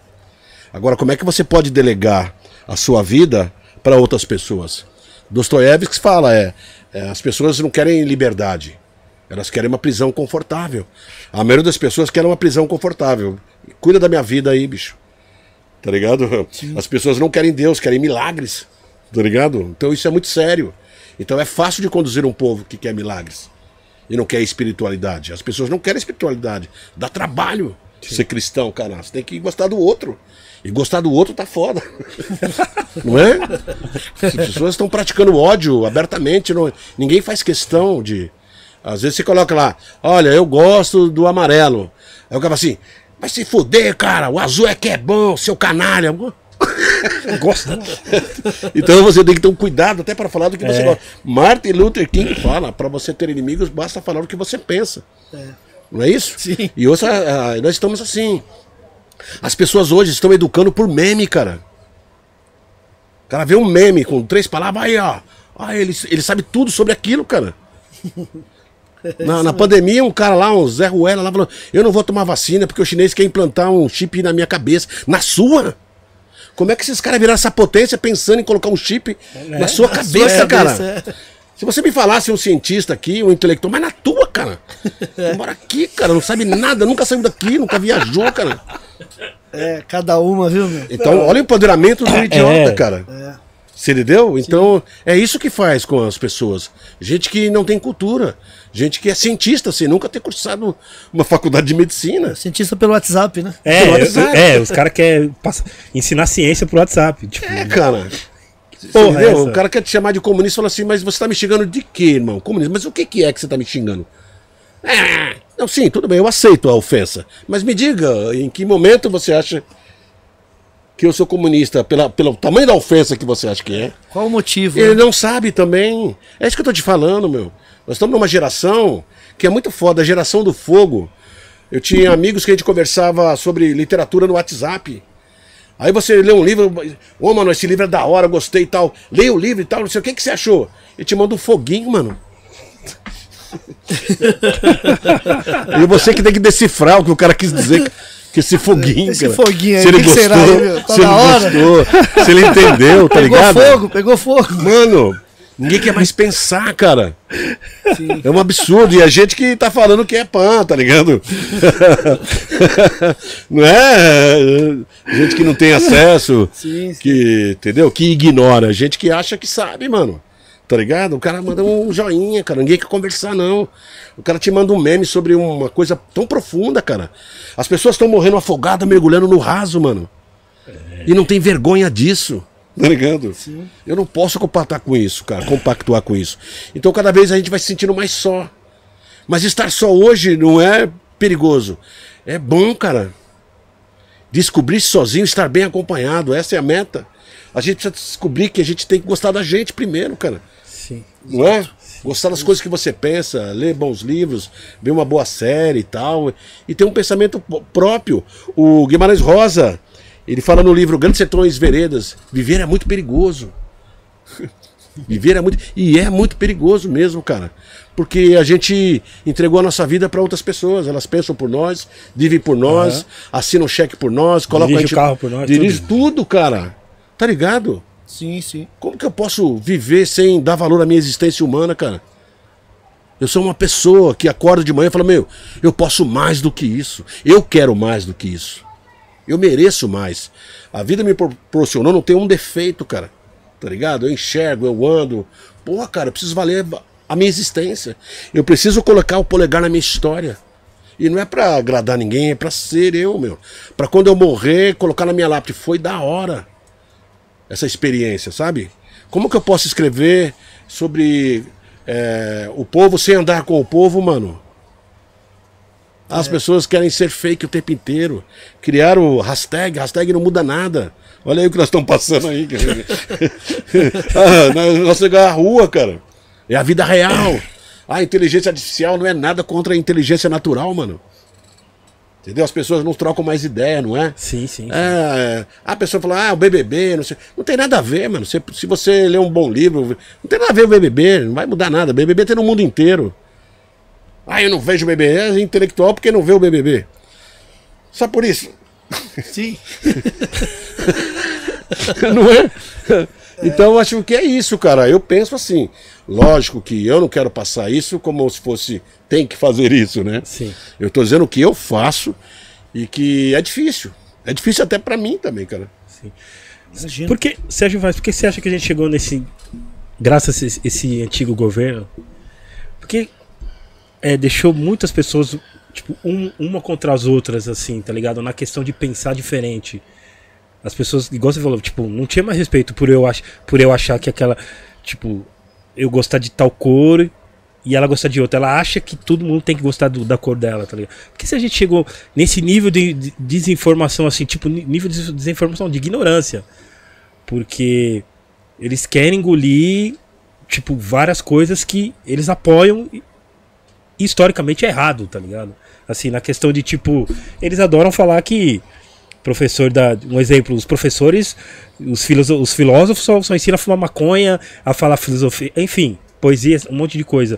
Por que foi implantado isso? Esse antigo, essa caterva, esse antigo governo aí implantou, implantou essa burrice na sociedade. E, e, aliás, se salvou nós que somos bem informados, lemos, entendeu? Por que a maioria da galera caiu na, na areia desse mano, tá ligado? Eu acho que a gente não tinha palco, mano. Hoje em dia, o cara ficava no boteco dele falando essas besteiras, meia dúzia de cara que ouvia. Hoje o cara cria um canal, cara. Às vezes o cara é influencer, cara. Você vai ver, o cara tem um milhão de seguidores, cara.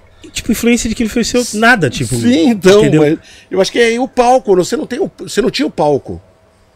Né? Assim como tem o Gringo Podcast, o Gringo Podcast, tem os. Sim. Tá ligado? Sim, sim, Os caras estão vomitando essas besteiras. Então eu acho que isso também faz parte, meu. Você vê, eu acho que desde sempre a gente se odeia, mano. Desde sempre. É que agora tomou uma outra proporção. Você vai em uma torcida de futebol.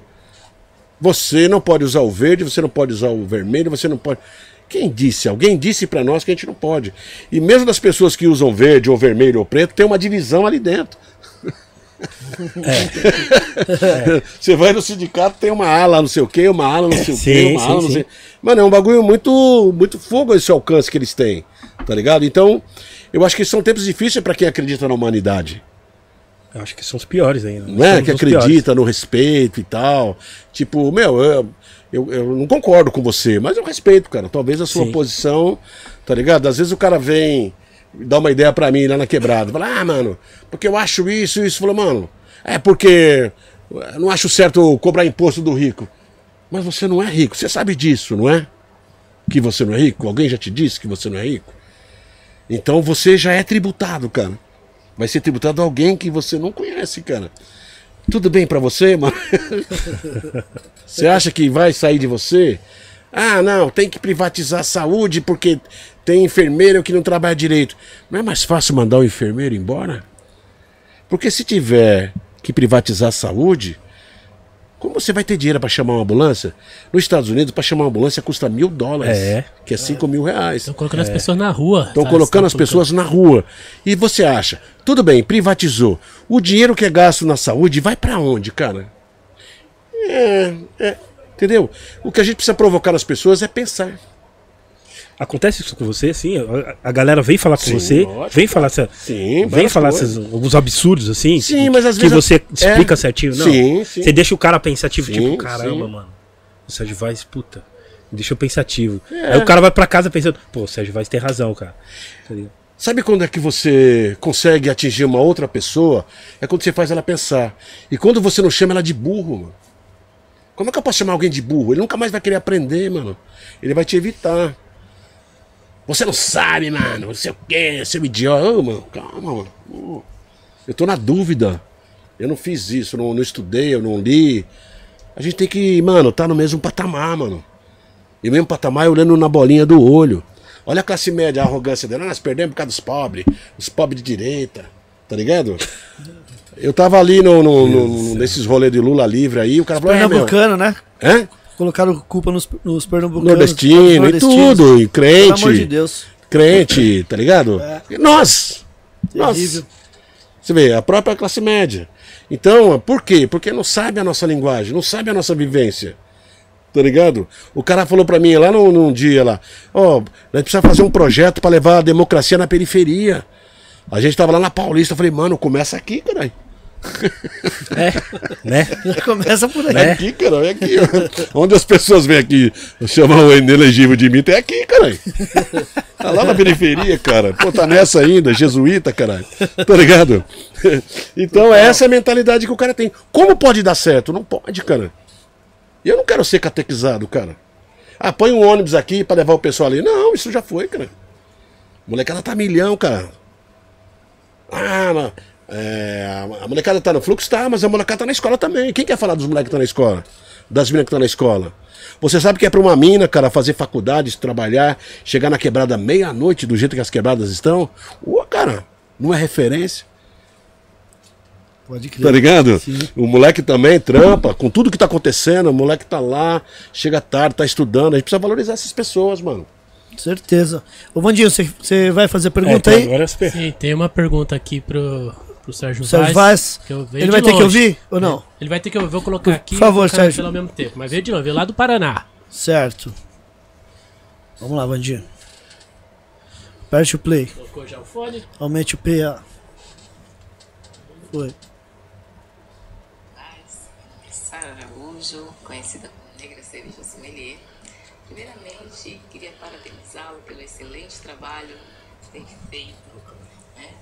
Outro ponto que eu queria trazer é que estive recentemente no Itaú Cultural, onde está acontecendo o espaço, né, a ocupação Milton Santos, e tive a honra de vê-lo lá, declamando uma coisa incrível. E eu queria fazer uma pergunta, né? É, acompanhei o trabalho que o senhor fez junto com o Renato Freitas, quando o Renato estava né, na luta para eleger esse é, deputado estadual pelo Paraná. Foi extremamente importante né, é, esse apoio que ele obteve do rap, da poesia. Né? E a pergunta específica é: como que a poesia pode auxiliar essa nova geração que está sendo alijada de um discurso é, mais crítico por conta dessa fiscalização sistêmica que está havendo dentro das escolas. Entendeu, Sérgio? Sim. Bom, Sara, obrigado. Já há alguns anos eu tenho um projeto chamado Poesia contra a Violência, que é ir nas escolas públicas, estaduais, para falar com os jovens sobre a importância da leitura, a importância do conhecimento, a importância da palavra. E nessas oficinas eu tenho percebido que os jovens começam a fazer poesias relacionadas à vida que eles levam. Então ele tem relatos fortíssimos sobre isso. Agora, o que a gente pode fazer, eu não, eu não tenho educação suficiente, conhecimento pedagógico para falar. Mas uma das coisas que a gente pode fazer é estar lado a lado com essas pessoas que estão educando nossos filhos. Eu acho que a sociedade podia dar mais importância ao professor, à professora. Ela podia estar mais importante, mais ao lado dos seus filhos que estão na escola. As pessoas largam os filhos nas escolas e querem que entreguem formado. Entendeu? Quais são os pais hoje que querem sentar com o filho para ver uma lição de matemática? Meu, a gente precisa voltar a ter essas coisas.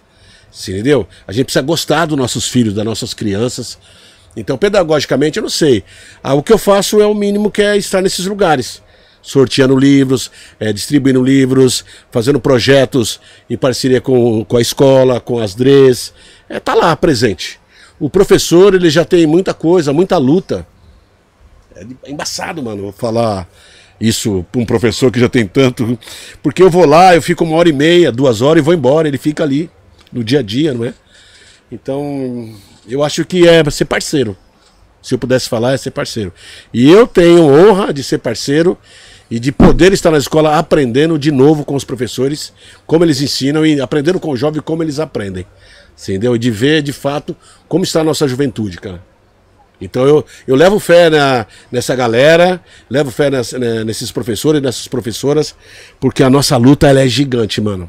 E ela vai muito além das redes sociais. Sim. Com certeza. Sem dúvida. Você é louco. Uau. Tem algumas perguntas aí no Instagram também, que é do, do Paulo Careca. É, do Paulo aí, Careca, Você isso. consegue ler aí, Eric? Tá fácil Deixa pra eu você? ver. Paulo Careca? Isso. Preciso dar um zoom aí. Aqui. Consegue ver? Eu- Senão eu, eu- leio eu aqui. leio? É que eu leio, Eric? Lei, lei. É, vamos lá. É, se ele puder falar sobre o que ele acha do método de ensino que é implantado na periferia e as mentiras dos livros de história, desde o descobrimento e outras. É o Paulo Careca. É, talvez a resposta para o Eric J, por que que nós chegamos aqui. É. Sim. Verdade. Acho que talvez Boa. o Paulo Careca me ajudou a entender. É, nós vivemos uma grande mentira desde desse, desse, quando esses, esses caras chegaram aqui e massacraram os povos originários. A gente vive uma grande mentira desde quando os, os povos vieram escravizados da- do continente africano e assim sucessivamente. Né? Então, a gente vive uma grande mentira sobre a humanidade. Né? É, a mesma comida que a gente come é que leva para o hospital, cara. Sim. Não é isso? A gente não sabe nem beber água, a gente não sabe comer, a gente não tem educação é, é, alimentar. A gente pobre quer imitar os ricos, mano. Tá ligado? Ganhando uma bicharia. A gente quer imitar os ricos, tá ligado, cara?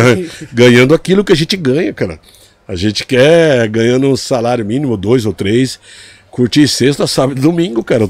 Tá ligado? Uma cerveja 20 conto. Então é fácil destruir um pobre, é fazer com que ele pense que é rico. Tá ligado? Essa é a grande mentira, cara. Da gente ter essa autoestima baixa em relação às pessoas. Entendeu? Não tenho nada contra ninguém, cada um que faça. Mas a gente não pode pensar nas pessoas que ganham como pobre e querem viver como rico. Você entendeu? Então é isso que a gente quer. Eu acho que isso que nos contaram. O capitalismo é isso, cara. É destruição de pessoas. Na internet, o que, que nós somos na internet? Consumidores. Somos é, consumidores apenas. Estamos faz- fazendo propaganda para todo mundo. Tá ligado? Se você pegar grupos como Vanguard, BlackRock, cada vez que você acessa Netflix, cada vez que você acessa qualquer coisa, está deixando ele mais bilionário. Porque eles são donos de tudo.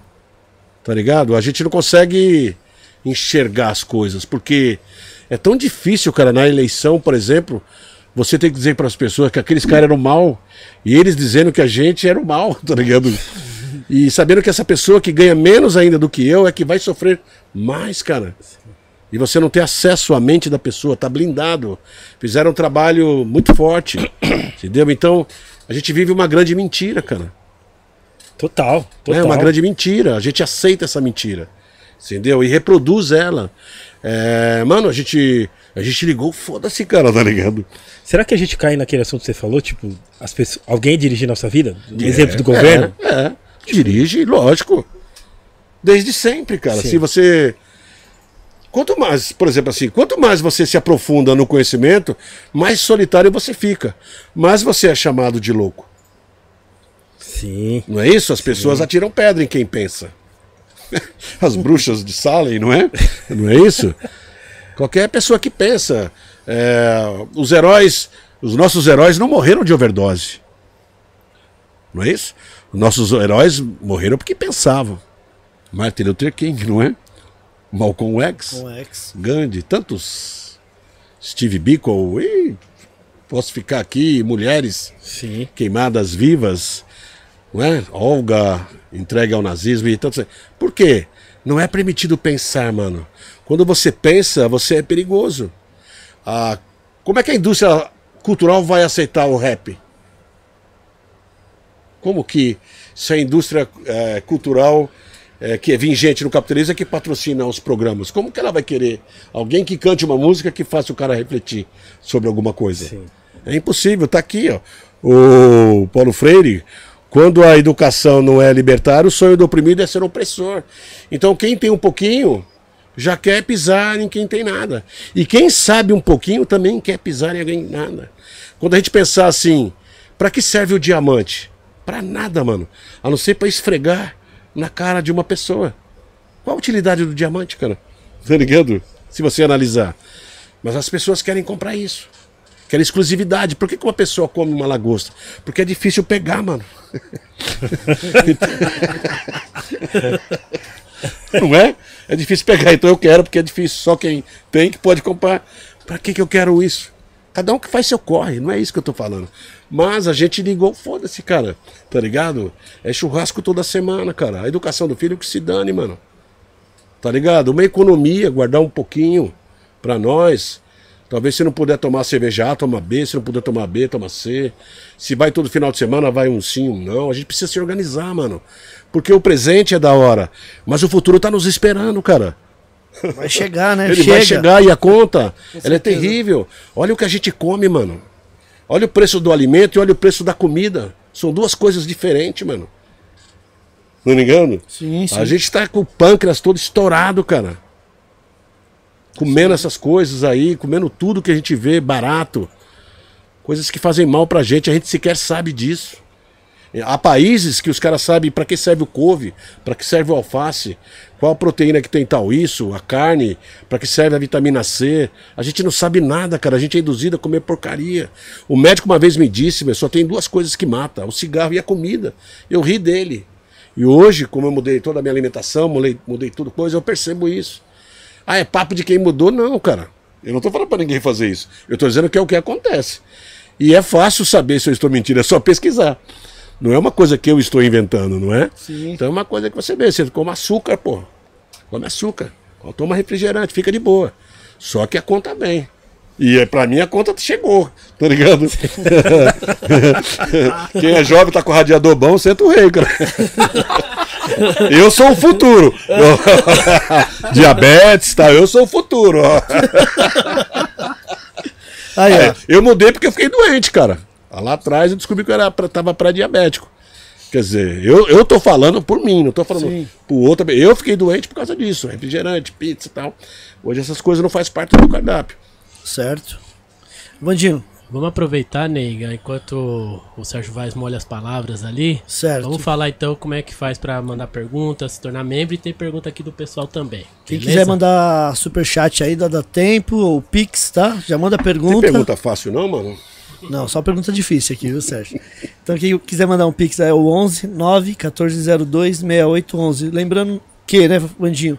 É, quem mandar o maior valor aí vai estar concorrendo a uma entrada no Encontro das Tribos ou no Festival Ninguém Dorme, certo? Isso, Ninguém Dorme, como vocês podem ver na tela aí, 26 de agosto, em Sorocaba. Tá chegando, E hein? tem vários, Terracionais, Cidade Verde, Tribo da Periferia, Mato Seco, Chaldri e Hunter, né? Isso. E o outro, O outro é o Encontro das Tribos.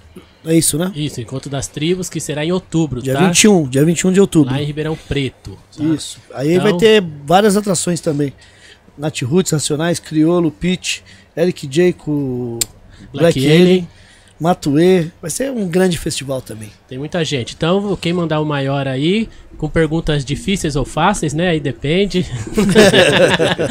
Não, É que pra pessoa que fez é fácil, né? tá? E pra se tornar membro, É né? bem fácil ali onde você. É, lembrando, hoje o. Adriano a- Dida, Hoje a audiência tá, Master tá igual Blaster. o Eric J, tá hype. E eu ouvi Então- alguém falar que não tinha audiência. É. então já aproveita aí. É se sério inscreve- isso? cara? Se inscreve Você não no. viu no começo aqui? Ah, antes de começar, falou: Ah, pessoal, ah, você não tava ainda, né? Falou: Vocês chamaram a pessoa aí, eu acho que não vai dar audiência, não. Eu, ó, bombando a audiência. Ai, ai, ai, viu? Minha família tá em peso. Caravana do Serjão chegou junto. Chegou, é. Muito obrigado a todos que estão aí. Não se esqueçam, se, é, se inscrevam no canal do Gringos Podcast. Às vezes a pessoa tá assistindo a live, mas não é inscrito. Então, se inscreva aí, dê uma moral pra gente aí no Gringos Dá Podcast. like aí, né? Pra Deixa o like pessoas. também pra chegar mais gente. E se quiser também apoiar o projeto, é só se tornar membro. Faça igual o Adriano Dida aqui, que já mandou a pergunta dele, do, de um dos membros. Talvez tenha mais uma de membros, a gente já lê na sequência. Beleza? É isso. Muito obrigado aí. Lembrando que o Adriano Dida aqui se tornou mem- é, membro por 16 meses, hein? Sim, já, Medalha de ouro, hein? Parabéns, hein, mano. já Parabéns. vai ganhar aquele, Faça igual o Adriano Dida. aquele boné da Manos Caps do Gringos Podcast. É. Tem que, tem que explicar pro Sérgio Vaz que ele tá no, tem gente do mundo todo vendo. Tem o mano dos Estados Unidos lá que sempre manda pergunta lá, como que é o nome dele? O Angel, O o Angel. Angel, tem- Pereira, tem da Filadélfia. Também é membro do Gringos Podcast. Vamos Boa. lá então pras perguntas aqui do pessoal. Es- diretamente do estúdio 2 aí. O Tem bom é que se for mano? difícil, o Sérgio Vaz já conversa com eles no final É, aqui, é. entendeu? Vamos. Vamos lá então. Boa noite, é um prazer estar aqui presencialmente vendo essa resenha. Sérgio Vaz, você citou, e eu também presencialmente já pude ver. Qual o sentimento quando uma pessoa lança o livro lá na Cooperifa? É O Edson. Edson Moura, parceiros Edson Moura. da, Da da literatura. literatura. Faz um trabalho bonito, distribuindo livros. Olha, eu como, como eu disse, né? A, a literatura ela é mais difícil, é a arte mais difícil. A gente vai sentar na mesa para falar do disco de fulano, do filme de ciclano, é, e tal, tal. Mas poucas pessoas sentam para falar de literatura. Então acho que cada livro que é lançado lá por uma pessoa é um registro é, da quebrada. É alguém que está semeando mais uma ideia, porque para mim literatura é imagem. Eu, pelo menos, quando leio um livro, eu vejo as imagens. Então eu vejo isso como uma coisa que uma- a literatura faz com que a gente tenha sinapse. A gente tem bilhões de neurônios, mas se a gente não pensa, os neurônios ficam vagando sem nada. Então eu acho que quando lança um livro, a quebrada faz uma sinapse. É mais alguém para a gente ficar de olho sobre o que está acontecendo. Entendeu? Então eu fico honrado, eu fico feliz. Sei que a luta vai ser dura para a pessoa, porque é um país que não lê, ainda mais poesia, né? Poesia é tratado como subliteratura. Mas, mano, se gosta, eu acho que é fundamental. Eu fico feliz, honrado, porque eu sou uma dessas pessoas que tinha esse sonho. E hoje estou no, no, no Gringos Podcast. Yeah! Todo mundo pode estar aqui. É. Vandinho, tem alguma per... ah, O Luiz Fernando Prodi vai fazer uma pergunta? Chega bem pertinho. Pode fazer mais perguntas, tá? É, pode Salve, salve aí Isso. a todos, estão me ouvindo bem? Luiz Fernando Prodi, né? Salve, Sérgio Vaz. Salve, aí. salve. Eu admiro você pra caramba, eu sou o Luiz Fernando. É, eu estive no CCSP, comprei seu livro, te conheci lá e li o livro completo, né? Depois até, se você puder... Pô, então foi você então que leu? Foi. Depois até, se você puder recitar um, um poema que eu mais gostei, que é o Sabedoria Popular. Depois, mas antes eu tenho uma pergunta pra te fazer, né? É, uma pessoa que se inspira em você, gosta do seu trabalho, tá até assistindo o Gringos Podcast e tal, e, e sonha em querer lançar um livro, colocar um livro na rua, expandir a sua literatura, né? Qual o primeiro toque assim que você é, falaria pra essa pessoa que sonha em querer lançar um livro assim como você quis lá em 1988, né? Queria saber um pouco de você. Bom, eu acho que a pessoa tem que acreditar naquilo que ela faz, né? Porque eu acreditei, cara. Quando todo mundo falava que não, eu dizia que sim, cara. Eu lembro que um cara que nunca gostou do meu trampo, nunca valorizou, um dia ele estava no aeroporto e ele me ligou e falou: Cara, tô aqui no aeroporto, tô vendo seu livro na, na livraria aqui do aeroporto. Quem diria? Eu falei: Eu, caralho. Eu diria, era só ter me perguntado. eu- era isso que eu tava dizendo, cara. Boa. É. Então acho que é seguir a sua intuição, mano, porque ninguém tá vendo o mundo do jeito que você vê. É difícil explicar pra uma pessoa o sonho que você tem, ela não vê do jeito que você vê. Tem gente que vê azul, tem gente que vê amarelo, tem gente que vê colorido, tem gente que vê de várias formas. E como é que você vai explicar? E as pessoas deixam se levar pela opinião das pessoas. Eu tô aqui porque eu não ouvi ninguém, cara. Nem pai, nem mãe, nem irmão, nem nada. É isso que eu quero ser e já era. Se não for isso, também não quero ser mais nada. Acreditou, né, o, É, Sérgio? é. Eu investi todo o meu dinheiro, cara, nisso. Meu tempo. Eu sou um psicopata, cara. Assim, de acreditar. Eu investi tudo, cara. Eu recebia meu salário, eu investia em cartão postal, em, em camiseta. Eu investia, cara. Pegava ônibus, colocava na. Tenho dor na coluna até hoje. Porque eu acreditava naquilo. E acreditava no rolê também, cara. Eu sou testemunha do hip hop, cara, tá ligado? Eu só não tive na São Bento, não vou nem pagar essa porque. Certo. Mas eu tive. Então, o que, que é o corre? O corre é você ter essa oportunidade de ver a vida, mano. Tá ligado? Você pode ficar aí sentado em casa esperando as informações chegar, cara. No celular esperando chegar. Agora, a sensação de ir em busca da informação, de ver o que ninguém quer ver, é muito fantástico, cara. Você ser dono da sua própria vida, mano. Ser dono do seu pensamento. Eu fracassei por mim mesmo, não fracassei por ninguém, não. Ninguém me fez fracassar. Os meus fracassos são meus. Tá ligado? As vitórias são de outras pessoas que me ajudaram, que a quem eu devo muito, vários parceiros, várias parceiras que tiveram ao longo da caminhada. Mas os fracassos, eu olhava para aquilo e falava, "Mano, não é isso, mano. No outro dia, ah, eu tô desanimando. Então não era isso, mano. então não fica chorando. Ah, porque fulano me ajudou. Mano, esquece fulano. Esquece, porque esse sonho é seu, não é do fulano, não é do ciclano. É isso. Não é? É Não isso. sei se eu desanimei. Não, mas desculpa, desculpa. Mas é isso mesmo, cara. A gente tem que decidir o que, que é sonho e o que, que é vontade. Tá ligado? Ah, eu quero ser sambista. Ah, o samba deu uma caída, então eu vou pro rap. O rap deu uma caída, então eu vou pro funk. O funk deu uma caída, então eu vou pro trap. O trap deu uma caída. Ah, então você isso, então você. Então é vontade, não é? Porque independente de vender ou não, tem um cara no Piauí tocando uma rabeca, mano, que você não conhece, que eu não conheço. E que ninguém conhece. Mas ele tá tocando lá. Tem um cara que tá tocando uma sanfona lá no. Que ninguém conhece. Ele tá tocando porque que ele gosta de cantar, mano. Você vai na quebrada, tem uns caras em cima de uma mesa de sinuca, meu, um teclado. Você já viu isso? É o sonho do cara, mano. E ele tá lá, pá, pá, boa na vida. Tá ligado? É o brilho nos olhos que faz a diferença, mano. Olha na escuridão, você tem, tem gente tem olho de gato, mano. Agora você tá lá culpando todo mundo, quer o quê, mano? Ah, me ajuda. O- Oportunidade todo mundo tem, né, A Sérgio? vida é cruel, É. mano, não é? Total. E ela é rápida, irmão. Desculpa me estender. Não, Ela é falar, rápida, perfeito. cara. Ela é muito rápida. Eu tenho 59 anos. Alguns falam que é uma, uma realidade simulada. Porque passou, que eu nem vi, mano. E olha aqui eu contando esse monte de história. Agora uma par de pessoa que vai morrer, mano. E ninguém sabe quem é, mano. Tá ligado, cara? Não foi, não foi bom nem pro vizinho. Sabe, não tem uma história. É pra isso que a gente veio. Não, não, deve ter outra uma razão maior, não é? Legal Tem demais. a poesia pra pôr? Ah, não, achei que Depois, tinha... depois eu vejo. Depois eu vejo. É, estúdio 2, André do Trabir, é isso? Vai fazer a pergunta? Vamos favor, lá. André. André aqui, da cervejaria do Trabir. É, Sérgio, queria saber o seguinte, cara. É, fora esse trampo da cervejaria, eu também participo do núcleo Carlos Marighella, que é um núcleo urbano do, do MST, lá na região do ABC. E em 2000 e... puta, 2015, 16 por aí, a gente ajudou a organizar uma biblioteca popular e comunitária na periferia de São Bernardo, lá no bairro do Montanhão.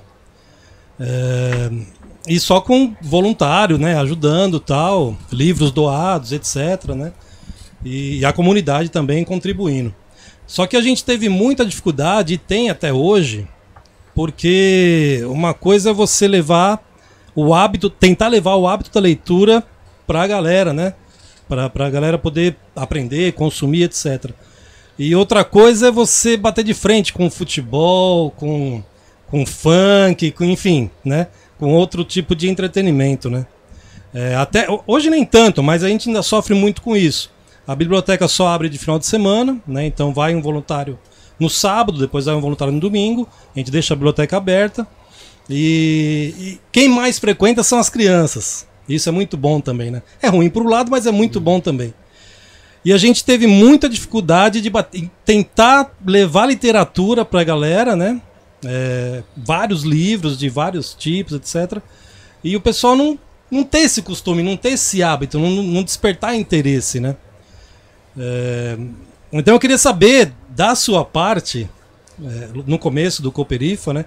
Como é que foi isso? Se você teve, sofreu algum tipo de boicote, se teve algum lance de, de piadinhas, se você se teve algum momento que você pensou em desistir, né? De, de, de levantar essa bandeira é, da literatura, da, da, da, leitura, né?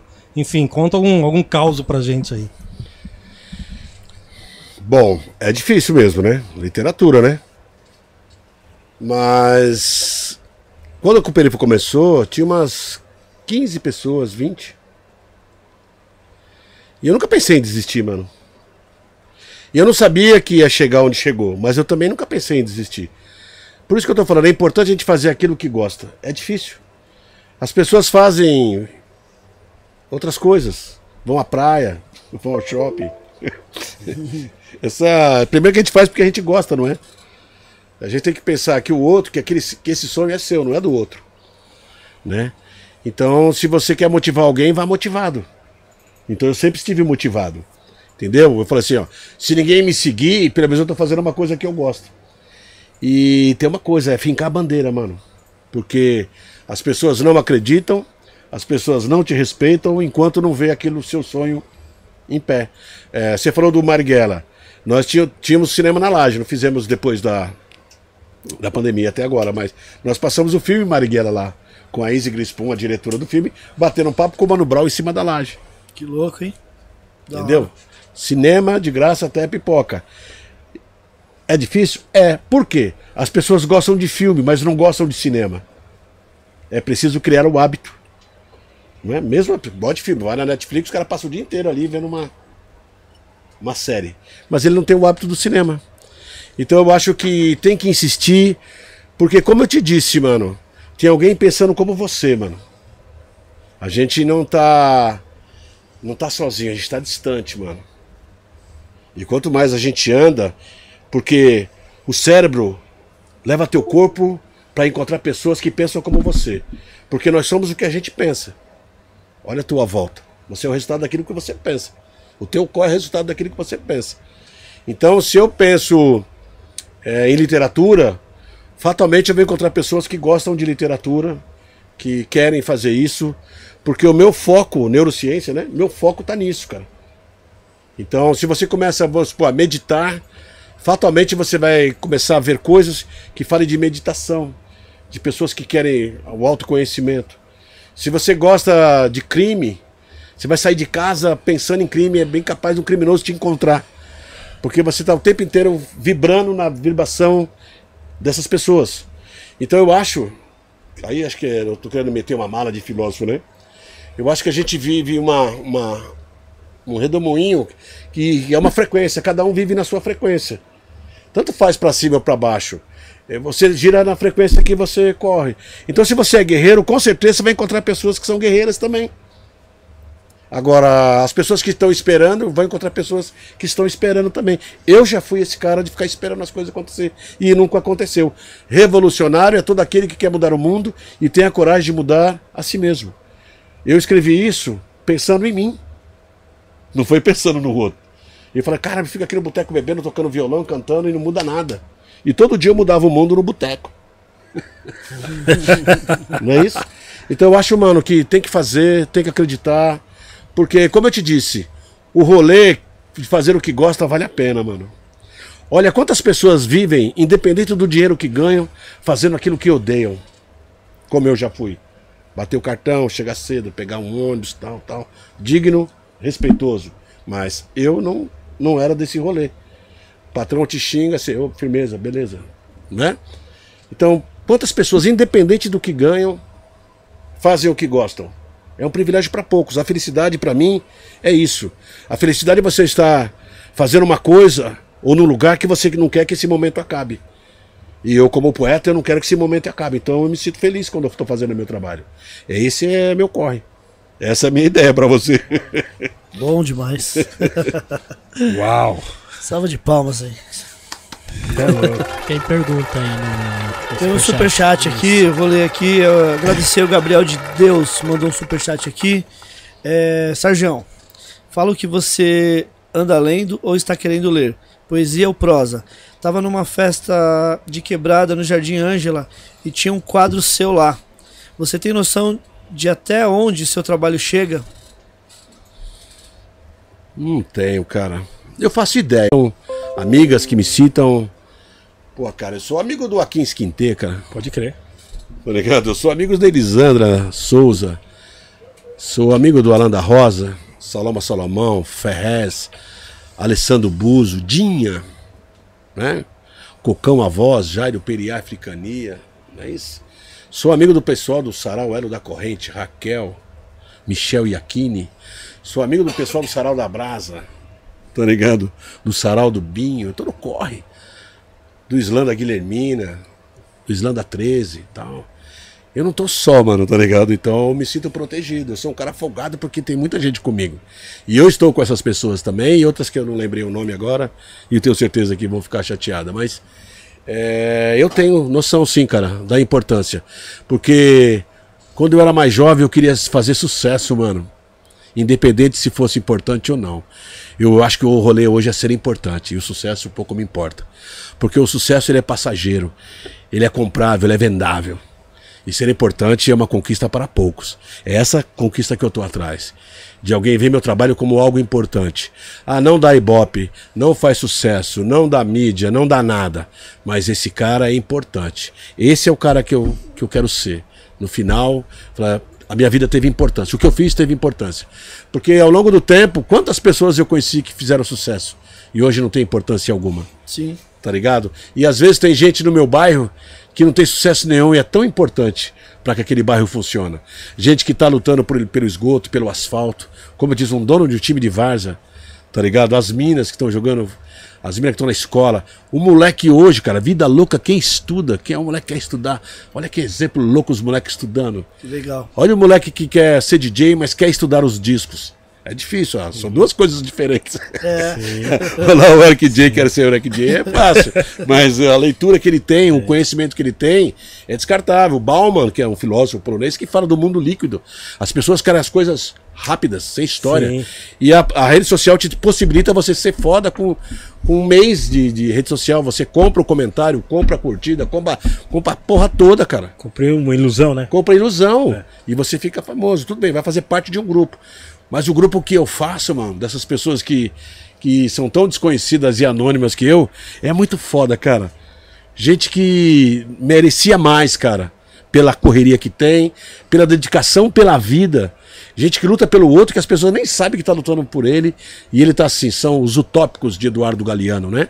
A, o que é a utopia? Você correr atrás do sol e o sol se distancia, você continua correndo tá ligado? Então são essas pessoas, cara, que estão implantando literatura na periferia, onde todo mundo fala que ninguém gosta de ler, elas estão lá, cara. Sarau toda semana, todo mês, um slam, tá ligado? Fazendo encontros periféricos, fazendo encontros de literatura, indo nas escolas, falando com os professores. Amanhã tem uma escola, amanhã no Sarau da Cooperifa, toda semana tem uma escola com professores.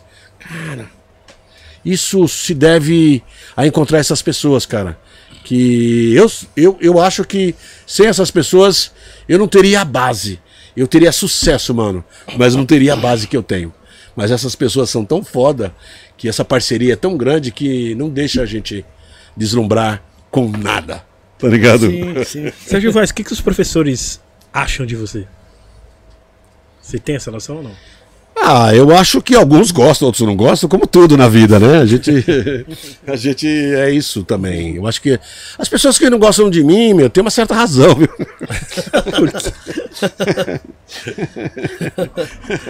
Mano, eu sou muito chato, cara. É, cara. Não, eu tô dando risada aqui, eu rio muito pouco, cara. Eu tô falando sempre sério, sempre. Eu, mano, eu sou muito chato, cara. As pessoas me evitam e, e tem razão, sabe? eu tô sempre nessa ideia que eu tô aqui. Eu tô adorando estar aqui, tá ligado? Zé é louco. Ah, nós também, viu? É, tô adorando essa ideia, porque é tão raro a gente poder Sim, sim. trocar essa ideia que quando a gente troca. no- Felicidade, né? O. Clóvis, Clóvis de Barros que falou: felicidade é quando você tá no lugar e não quer que aquele momento acabe. Eu tô, eu tô aqui, tô feliz, cara. Pô, legal. Eu queria que esse Nós momento também. acabasse. Nós também. Então, assim, tem gente que gosta, tem gente que não gosta, tem gente que não entende meu trabalho. Talvez eu não entenda também o trabalho deles. Talvez eu seja arrogante de achar que posso colaborar com a educação, com gente tão séria, porque quando eu tô na escola, eu tô como artista, mano. É duas horas. Quem já estudou sabe. Até um vendedor de enciclopédia é aplaudido, porque não vai ter aula, né? Pode crer. Não vai cair na prova, porra. Então, é sacanagem você querer disputar com um educador esse rolê, não é? Então, talvez as pessoas entendam e, e estejam certas de falar, meu, esse trabalho não leva a nada. Mas o meu trabalho é fazer o meu trabalho, né? Então, mas tem professores que gostam do meu trabalho. É, é, sábado eu estava no, no Centro Cultural, no bate-papo com o Djac, que é um escritor angolano. A plateia ma- majoritariamente de professores e professoras. E foi muito bom. Alguns gostam. Alguns gostam. E eu gosto de todos, e eu gosto de todas, cara. E eu tenho inveja eh, dessas pessoas que cursaram pedagogia, que leram Paulo Freire, tá ligado? Eh, que leram Pavlov, que leram Piaget, que leram todos esses livros todos, que às vezes falam assim, Sérgio, ah, eu estou meio perdido. Fala, meu, se você tá perdido, quem mais não deve estar perdido? Porque se vocês que têm toda essa sabedoria, eu sou fã, eu sou fã. Quando alguém me confunde com professor, antigamente eu eu falava, não, eu não sou professor. Agora eu não corrijo, não. Deixa eu achar que eu sou professor. Porque eu acho tão foda ser professor que Sim. eu fico, não, é, dá, dá. mas- Sim, eu quando cheguei aqui te chamei de professor. É, é, então, tá vendo? Eu gosto, gosto. Mas porque- por, por inveja. É porque eu, eu tô aprendendo com você, entendeu? louco, Desde, eu, eu, tipo, eu já via você é, fazendo poesia, eu já vi algum, vários, várias, você em vários lugares e, e, tipo, sempre dá pra aprender alguma coisa. Então por isso que eu falo, puta, é ensinar, tipo, sem troca, tá ligado? Tô, ó, eu quero que vocês, ó, leiam, tá ligado? Aqui a poesia, tá ligado? Isso dá vontade de outras paradas, tá ligado? Inclusive várias que você já postou, eu já repostei também. Entendeu? Porque Amizade aí, tá vendo? Tá ligado? Já repô, falei, puta, mano, essa frase que o Sérgio pôs hoje tem tudo a ver comigo, tá ligado? Tipo, pá, entendeu? Corto, marco, falo, pô, mano, é, impo- é importante porque pode mudar o dia de uma pessoa, né, mano? Eu também acredito nisso. Porque eu fui mudado pela literatura, né? Então eu também sou exemplo disso, de frases é, de que você olha e fala, caramba, uma vez, cara, eu era solteiro, eu tava numa dessas casas de massagem, né? Massagens profissionais para resolver o problema do joelho. Aquela casa que o Cascão falou aqui quando ele veio, né? Que ele falou, a gente tem que dominar tudo, até as casas. Solteirão, né, cara? Tempos difíceis pra, pra quem não tem uma lataria muito bonita.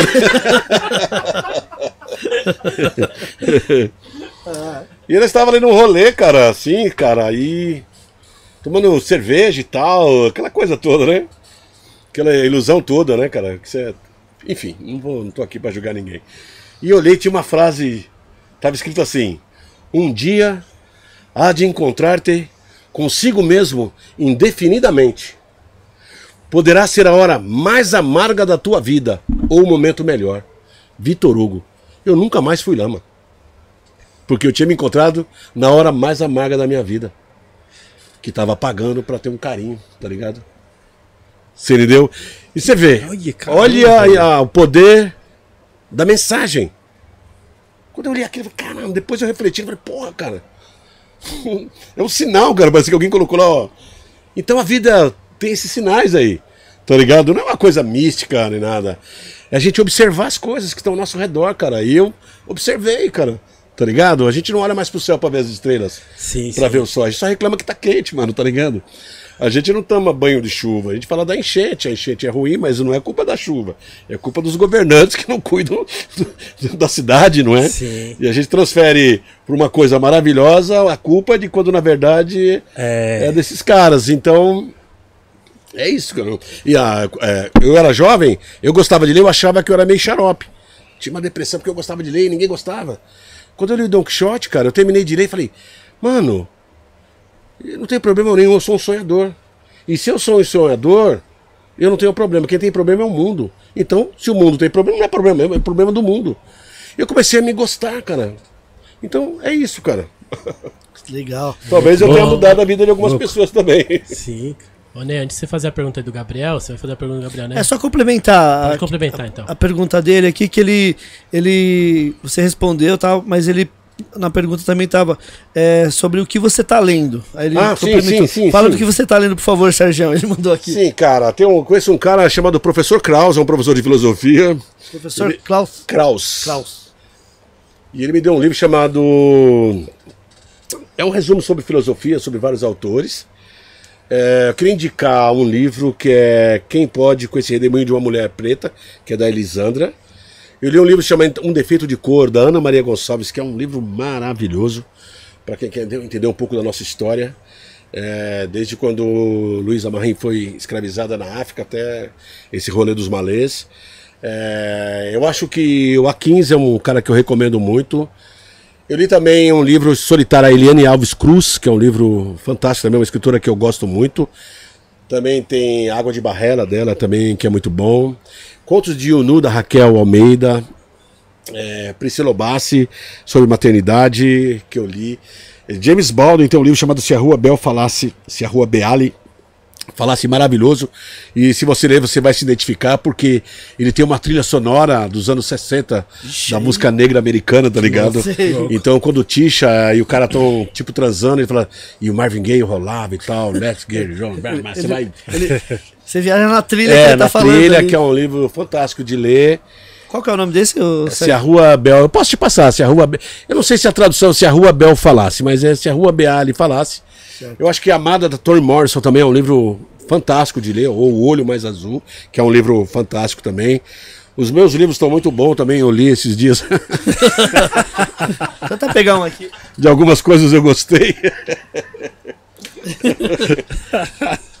Esse aqui que o crioulo tá ali na, É, na mostra tela. aí, mostra aí, Ney, que eu vou até colocar aqui uma pessoa que gosta, né? Já que Sérgio Vaz falou que É, só- Flores de a Alvenaria. gente tem que destacar quem gosta da gente, então eu vou até colocar É. aqui. Vê, ó, ó, Sérgio, coloca o fone aí e vê se fica, fica bom aí. Pra ele ouvir, né? Ok.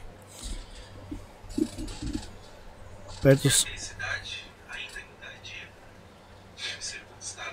Já aumentou ali? Tá ouvindo?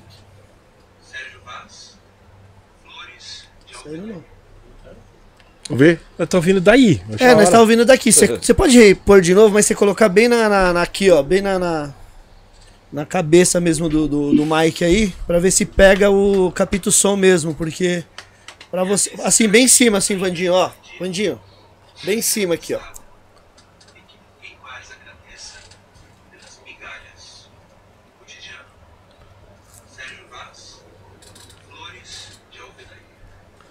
Crioulo é outro parceiro, mano. Já cantou pra nós na Mostra Cultural, mas sempre na Cooperifa quando pode. Legal. Esse aqui também, né? O Sérgio vai falar um pouquinho dele. É, Flores de, de Alvenaria é uma homenagem às quebradas, né? Flores de Alvenaria, de você olhar pra quebrada e falar, meu, são flores fincadas no barranco, né? Também tem a ver com Carolina de Jesus, né? E é um livro que eu queria falar da quebrada mesmo. É um livro.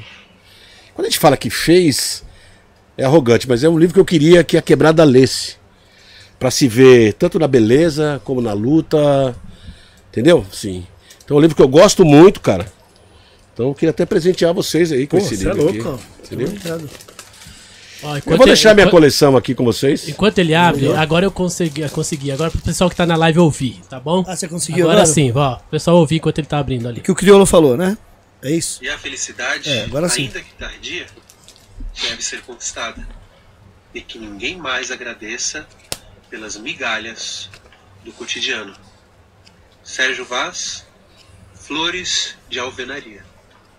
Da hora. Mexanzinho é bom, né, mano? Porra, É meu amigo ou não é, caralho? crioula ainda. Agora, agora sim, agora sim, agora sim. Carteirada, né?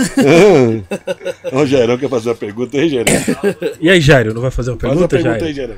Eu tenho uma, eu tenho uma pergunta pra fazer. Pode fazer tá? depois, eu, eu sou professor de espanhol, tá? E, eu ouvi- e lá no começo eu ouvi você falando sobre o livro que saiu em espanhol, né? E eu queria saber como é que funcionou isso, como que foi um pedido de fora, foi aqui mesmo, porque assim, o que falta no espanhol quando a gente vai dar aula, daquele livro ali, ó, Flores de Ladrillos, né? O que falta é, é literatura daqui. A gente tem muita literatura da Espanha, que é o colonizador, né? Então, quando você vai na Bolívia, no Uruguai, no Paraguai, o pessoal não conhece muito sobre o Brasil, porque não sai muita coisa em espanhol. Sim. Bom, essa tradução é da Lúcia Tenina. Lúcia Tenina, ela fez um mes- mestrado aqui no Brasil sobre saraus, ela é de Buenos Aires. E fez o mestrado. Aí surgiu essa oportunidade e ela falou, meu, eu queria traduzir seu, seus poemas. Topa? Eu falei, topa, né? Ela traduziu e achou uma editora lá para traduzir. Tanto é que eu lancei lá em Buenos Aires. Fui eu e Sônia, lá eu e Ronha, fomos lá lançar o livro lá. Ah, foi da hora, mas não, não foi muito além do que isso, não, né? Porque o livro batalhando já é difícil. Se eu não batalhar, eu teria que estar lá nos eventos, né? Mas é uma experiência muito boa, cara. É, um cara como eu já ser traduzido, né? Assim. Eu não tô no. É, na literatura eu tô na terceira ou quarta divisão, né, cara? Mas ser traduzido já é da hora. Flores de ladrilho, eu adoro falar isso, ladrilhos. Então, eu, eu tive alunos que eu passei esse livro que eles não conheciam você em português, conheceram em espanhol. Sim. Então, de- em fo- fora é difícil, o trabalho eu sei que é, tem que estar lá, né? Tem que estar trabalhando, tem que estar lutando. Mas aqui, pelo menos pra quem tá estudando espanhol, tá, tá conhecendo, entendeu? Ah, é? É. Ai, que da hora. A tá escola, vendo? a escola lá pegou. Ó, que firme. Que escola que é pra pegar os royalties lá? Depois eu passo em off. Ô, ô, Sérgio, o Gabriel de Deus, ele, ele mandou. Obrigado, viu, Gabriel? Você já vai ser o contemplado aí dos eventos aí. Só você falar qual que você quiser, que você vai querer ir. É, ele mandou aqui: Poesia dos deuses inferiores está esgotado? Emprestei o meu e não me devolveram. É um livro que eu lancei, acho que em 2004 ou 2005, eu não lembro. A Poesia dos Deuses Inferiores era a biografia poética da periferia. Que eu queria falar, homenagear pessoas que eu conheci. E que todo mundo conhece no seu bairro. É muito louco isso. O mesmo cara que tem no seu bairro tem no meu bairro. A mesma mina que tem no seu bairro tem no meu bairro. Quem é de quebrada sabe. Periferia só tem uma coisa que difere uma da outra: o CEP. Tá ligado? Porque é tudo igual. O mesmo bar do, do Pernambuco, o mesmo bar É a do, mesma coisa, do né? Zé.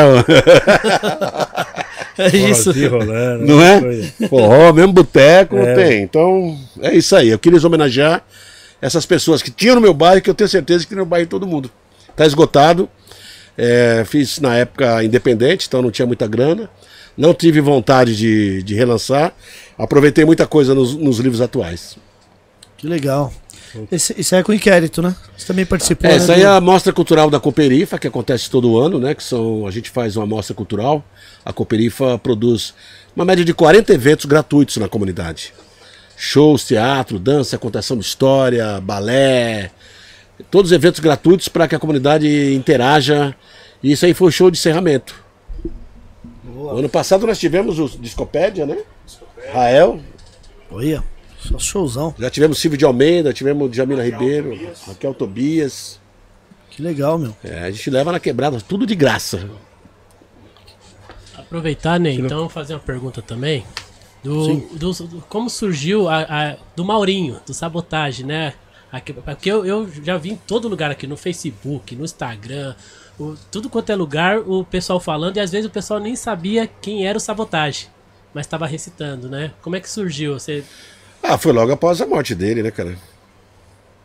Foi uma tristeza profunda, né, cara? Total. É um ícone, né, cara? Assim. E pegou o rap de surpresa. A gente estava acostumado com tanto assassinato, mas, né, de um. de gente que você imaginaria, puta, não sei nem se eu devo falar isso, que, que o caminho seria esse.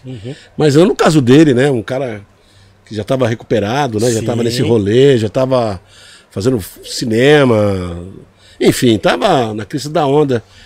E quando eu vi a notícia, eu não fiz na hora para não parecer oportunista, né, assim. Mas esperei passar um tempo e eu falei, meu, vou contar a história dele, cara, através de poesia. E aí mergulhei na obra dele e eu lembro que eu liguei para umas pessoas para recitar, o nego chorava assim, fala, sabe, de você captar o momento, né? Então eu, eu fui feliz em cima da infelicidade do rap. Não é uma coisa que eu me orgulho, mas acho que é uma coisa que tinha que ser feita, né? Sim, sim. Então, mas. Não estou feliz porque eu fiz porque ele morreu. Né? Não era isso, mas. Eu queria homenageá-lo em vida, mas eu não conheci o tanto. Né? Então, mas é isso. Jairo, quer fazer a pergunta, por favor?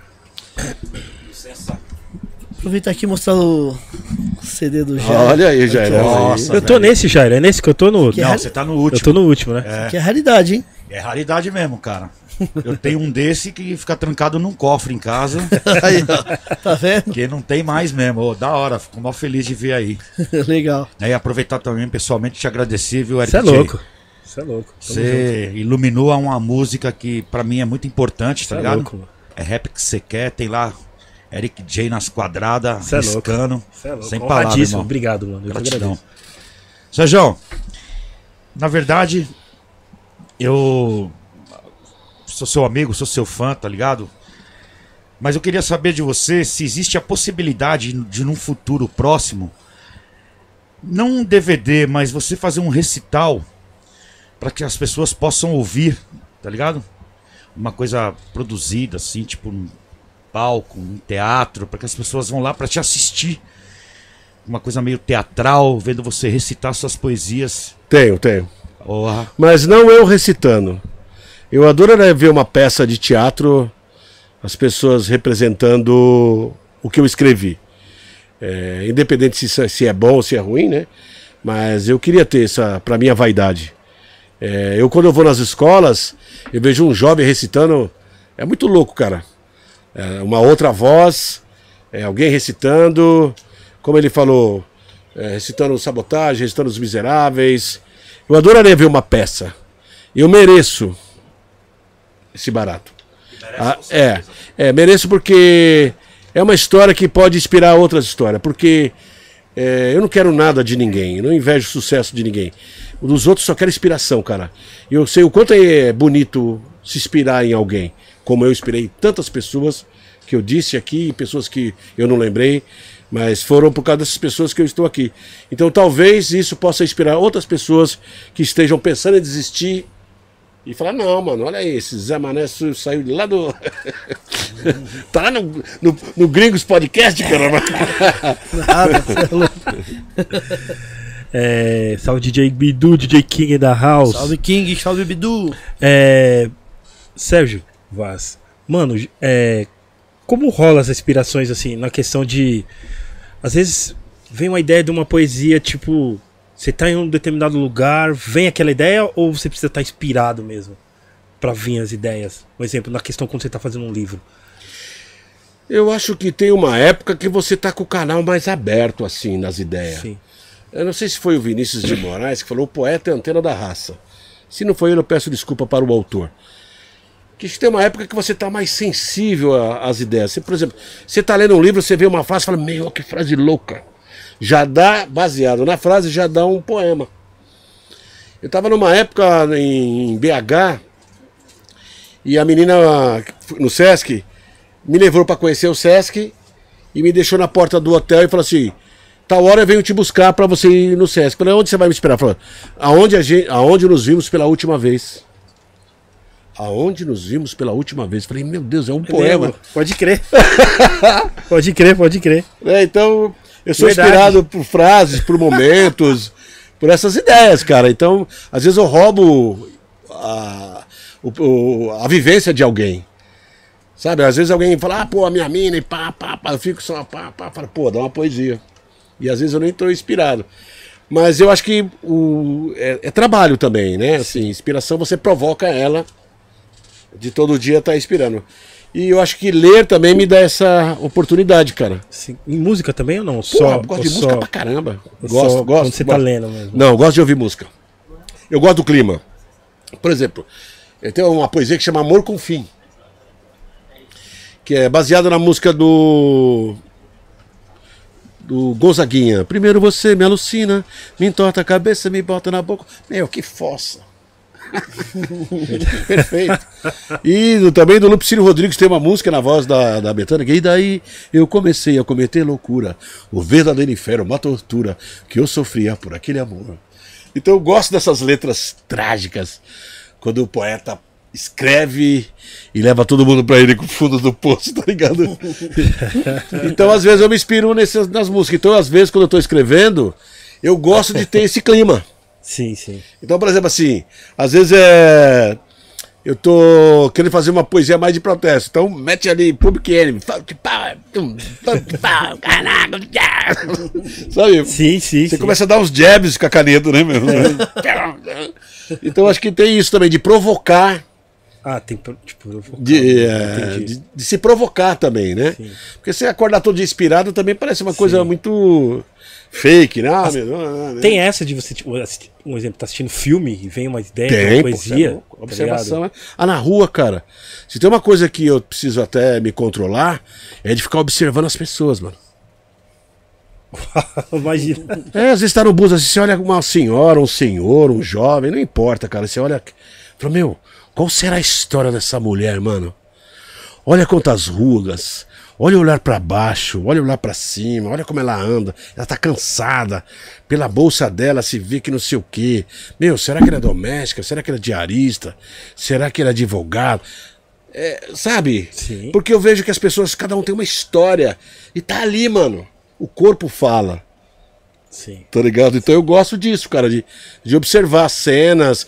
Esses dias eu tava no, no, no metrô, e aí eu tô olhando um casalzinho, dois, duas meninas, du- duas, um menino e uma menina assim, trocando ideia, e os olhinhos dos dois piscando. Eu falei, mano, eles vão namorar. Tá ligado? e eu falei assim, acho que eu vou acabar vendo o primeiro beijo, né? Como eu tô novinha. Aquela coisa maravilhosa que o adolescente tem quando tá apaixonado e falta um empurrão. Se eu, empurra... Se eu encostasse no cara, ele. então, assim, pra mim, o poeta é o fotógrafo do sentimento. Tá ligado? Quando você capta um momento e, e fotografa através das palavras. Tá ligado? Pum, fotografei. Só que com a caneta. Então eu acho que a função do poeta é isso, é dar sentimento a certas coisas que é, as pessoas não conseguem enxergar. Como, como é que você quer ser poeta se não consegue enxergar o que não pode ser visto? E a função da arte também é provocar na pessoa um sentimento que ela acha que não tem mais, mano. Por exemplo, quando você ouve um samba, pra finalizar, resumindo essa história, pô, ali o, o Zé Roberto, que é o compositor, acho que o Adilson Bispo, na voz do Reinaldo, ele tá te resumindo uma ideia que você pode dar pra alguém, cara, tá ligado? e às vezes você não tem essas palavras. Quando não tiver música, di- não, quando não tiver palavra, diga com música. Quando não tiver palavras, diga com poesia. Então a arte é isso, provocar naquilo que a pessoa acha que não tem mais, que é sentimento, cara. Que ela é uma máquina. Tá ligado? Um dia eu tava vendo um, um history de um cara que tava numa festa de malandro, tá ligado? Aí ele toma, pá, mano, bem louco. Aí tava fulano, tava ciclano, e pá, colou não sei quem, não sei quem, e pá. Ô, faltou você, né, vida? Pô, cara, fantástico, cara. Vida Louca também ama, já disse o trilha sonora, não é? Quer dizer, então, esse cara, talvez ele esteja tão embrutecido pela, pela vida que a gente leva, de estar sempre provando que é maior do que o outro, né? Essa vida que a gente leva, falte no cara palavras pra ele dizer pra uma mina. Aquilo que ele sente. Então é por isso que às vezes o cara, "Meu, essa música me lembra fulano, porque é a cara de fulano. Então o samba tem essa função. A poesia também tem, a música lenta. Não é? Você dançou aquela mina que estava afim, você não esquece da música. É quem dançou Let's Get It On, Devotion, com a mina que ia, bom, não esquece da música, né? Então acho que é isso, ela resume de alguma forma. A arte é entrar no, no coração da pessoa, trazer pra fora. Isso aqui é seu, cara. Viva, mano. Não é? Total, mano. Não é? Viva, Total. caramba. Então o artista tem esse poder. Então quando ele é fake, cara, ele não produz isso. Nem tudo. que- O artista, cara, fazer arte é uma doença. Tá ligado? E nem tudo que viraliza é arte. Boa. Boa. Tá ligado? Ótimo. Não é isso? Sérgio Vaz, tem mais É esses, isso. dois, esses dois livros aqui. Sorteia.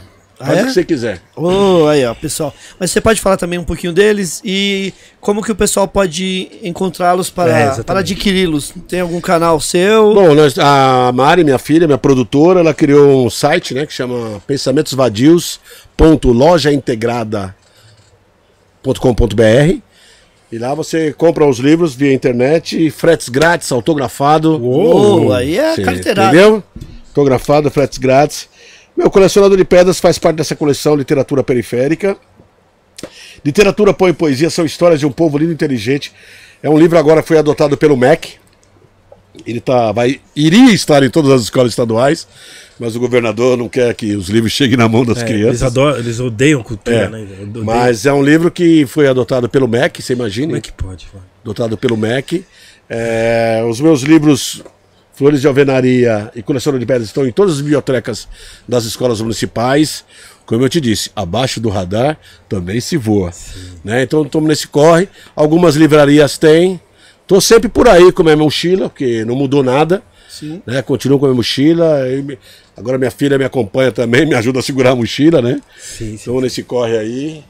Minha esposa também, a Sônia, são a Devan, são pessoas que trabalham comigo, têm seus próprios trabalhos e me dão essa moral de trabalhar comigo. Enquanto eu sonho, elas cuidam da realidade. Queria agradecer essas meninas maravilhosas. Queria mandar um salve para todas as pessoas que acreditam, cara, ainda, nesse mundo tão fake, essa coisa tão fake que era, isso tudo é, mal elaborado, tá ligado? É, nessas pessoas que ainda, independente de qualquer coisa, são verdadeiras, cara. Talvez eu não seja essa pessoa, mas eu admiro quem é verdadeiro. Admiro quem é verdadeira. Que leva a vida de uma forma honesta e que não está preocupado com a minha aprovação, com a sua e nem com a sua. E são felizes, independente daquilo que a gente pensa. Porque a gente não se transforma naquilo que a pessoa pensa só porque ela pensa. Tá ligado? Ninguém é louco só porque o cara acha que é louco. Não é isso? Sim. Então as- a opinião das pessoas é da hora até um certo ponto. E a internet é isso, a gente fica dependente da opinião das pessoas. E a gente não pode ser dependente da opinião de ninguém. A gente tem que saber que o que a gente fala tem consequências. É uma coisa. Mas ser dependente. Ah, eu vou mostrar meu disco, meu livro antes pra você e você vai me dizer o que acha. Se eu mudar porque você quis, já não é o que eu penso. Já tem, entendeu? Já tem a sua influência.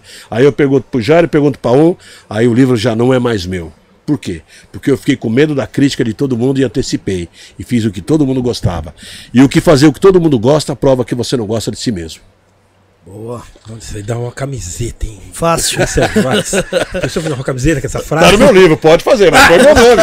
Pode pôr, pode. Mano, pode, que tá no fra- meu nome. Aproveitar que você falou de camiseta, onde que encontra esses bonés, camisetas? Meu, tá lá no meu site, malandro.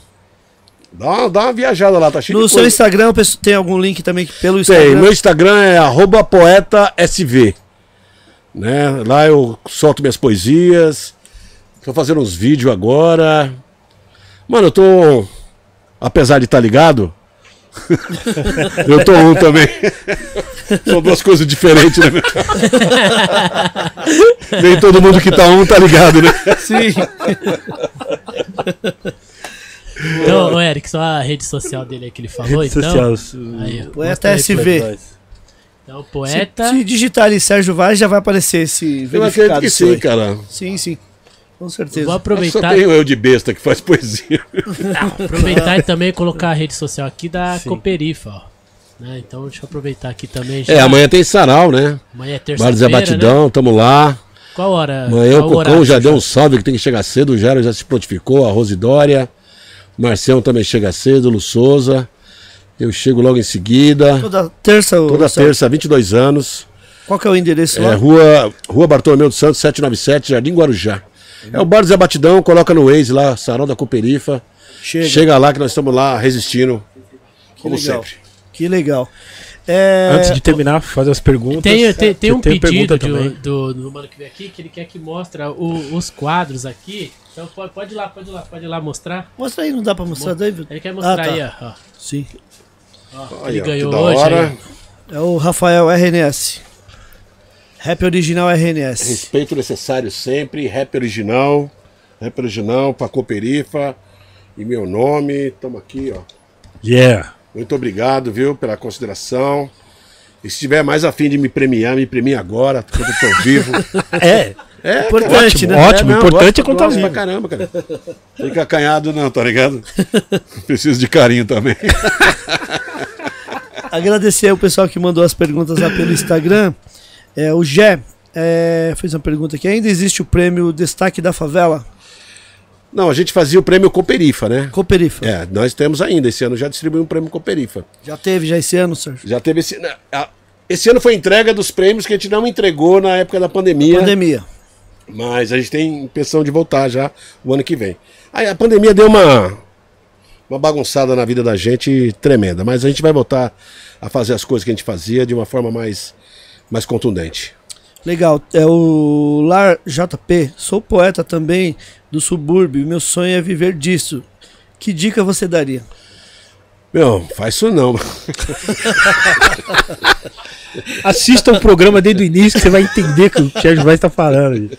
É, É, olha.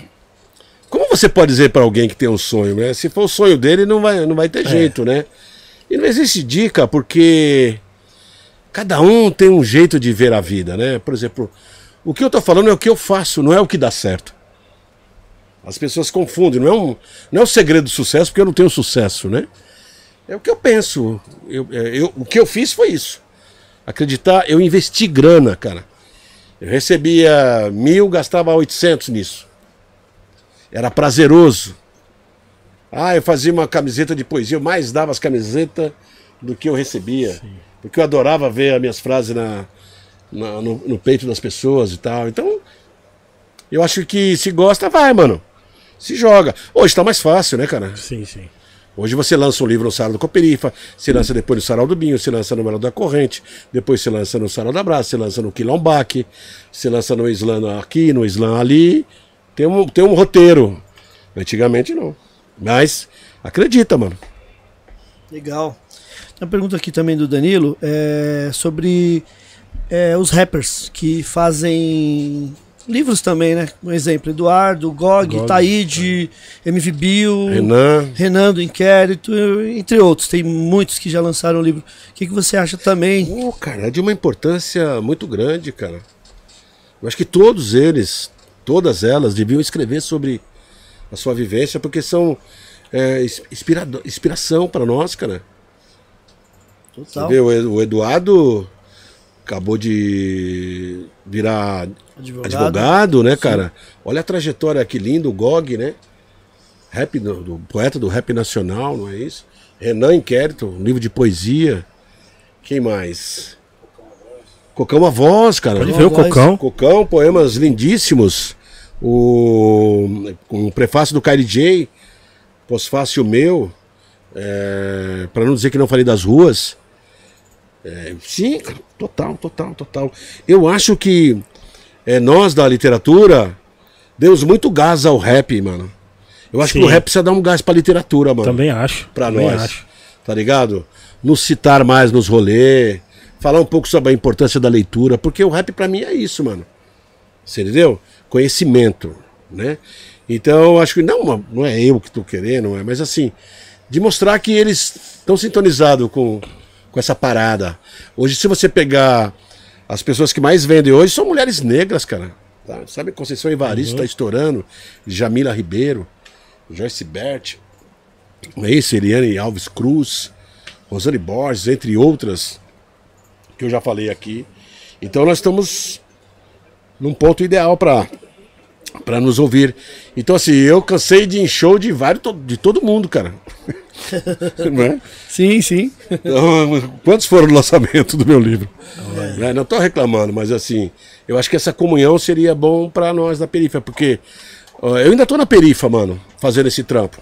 Sim, com É, quando o Criolo dá um salve, o MC dá, dá um salve, que são pessoas, o Brau dá um salve, são pessoas que são respeitadas, que falam, meu, ele deu uma ideia de um cara aí, eu vou conhecer.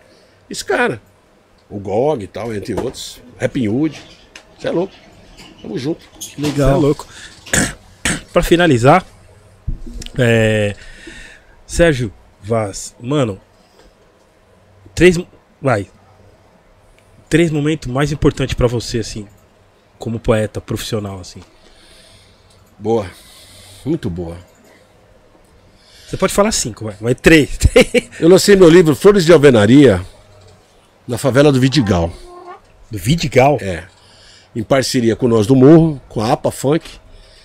E eu ia sozinho. Aí a Cooperifa resolveu ir, nós fomos num bonde de vários carros. E quando eu estava lá na loja lá, do Jonas Rastingai, lá, esqueci o nome dele direito.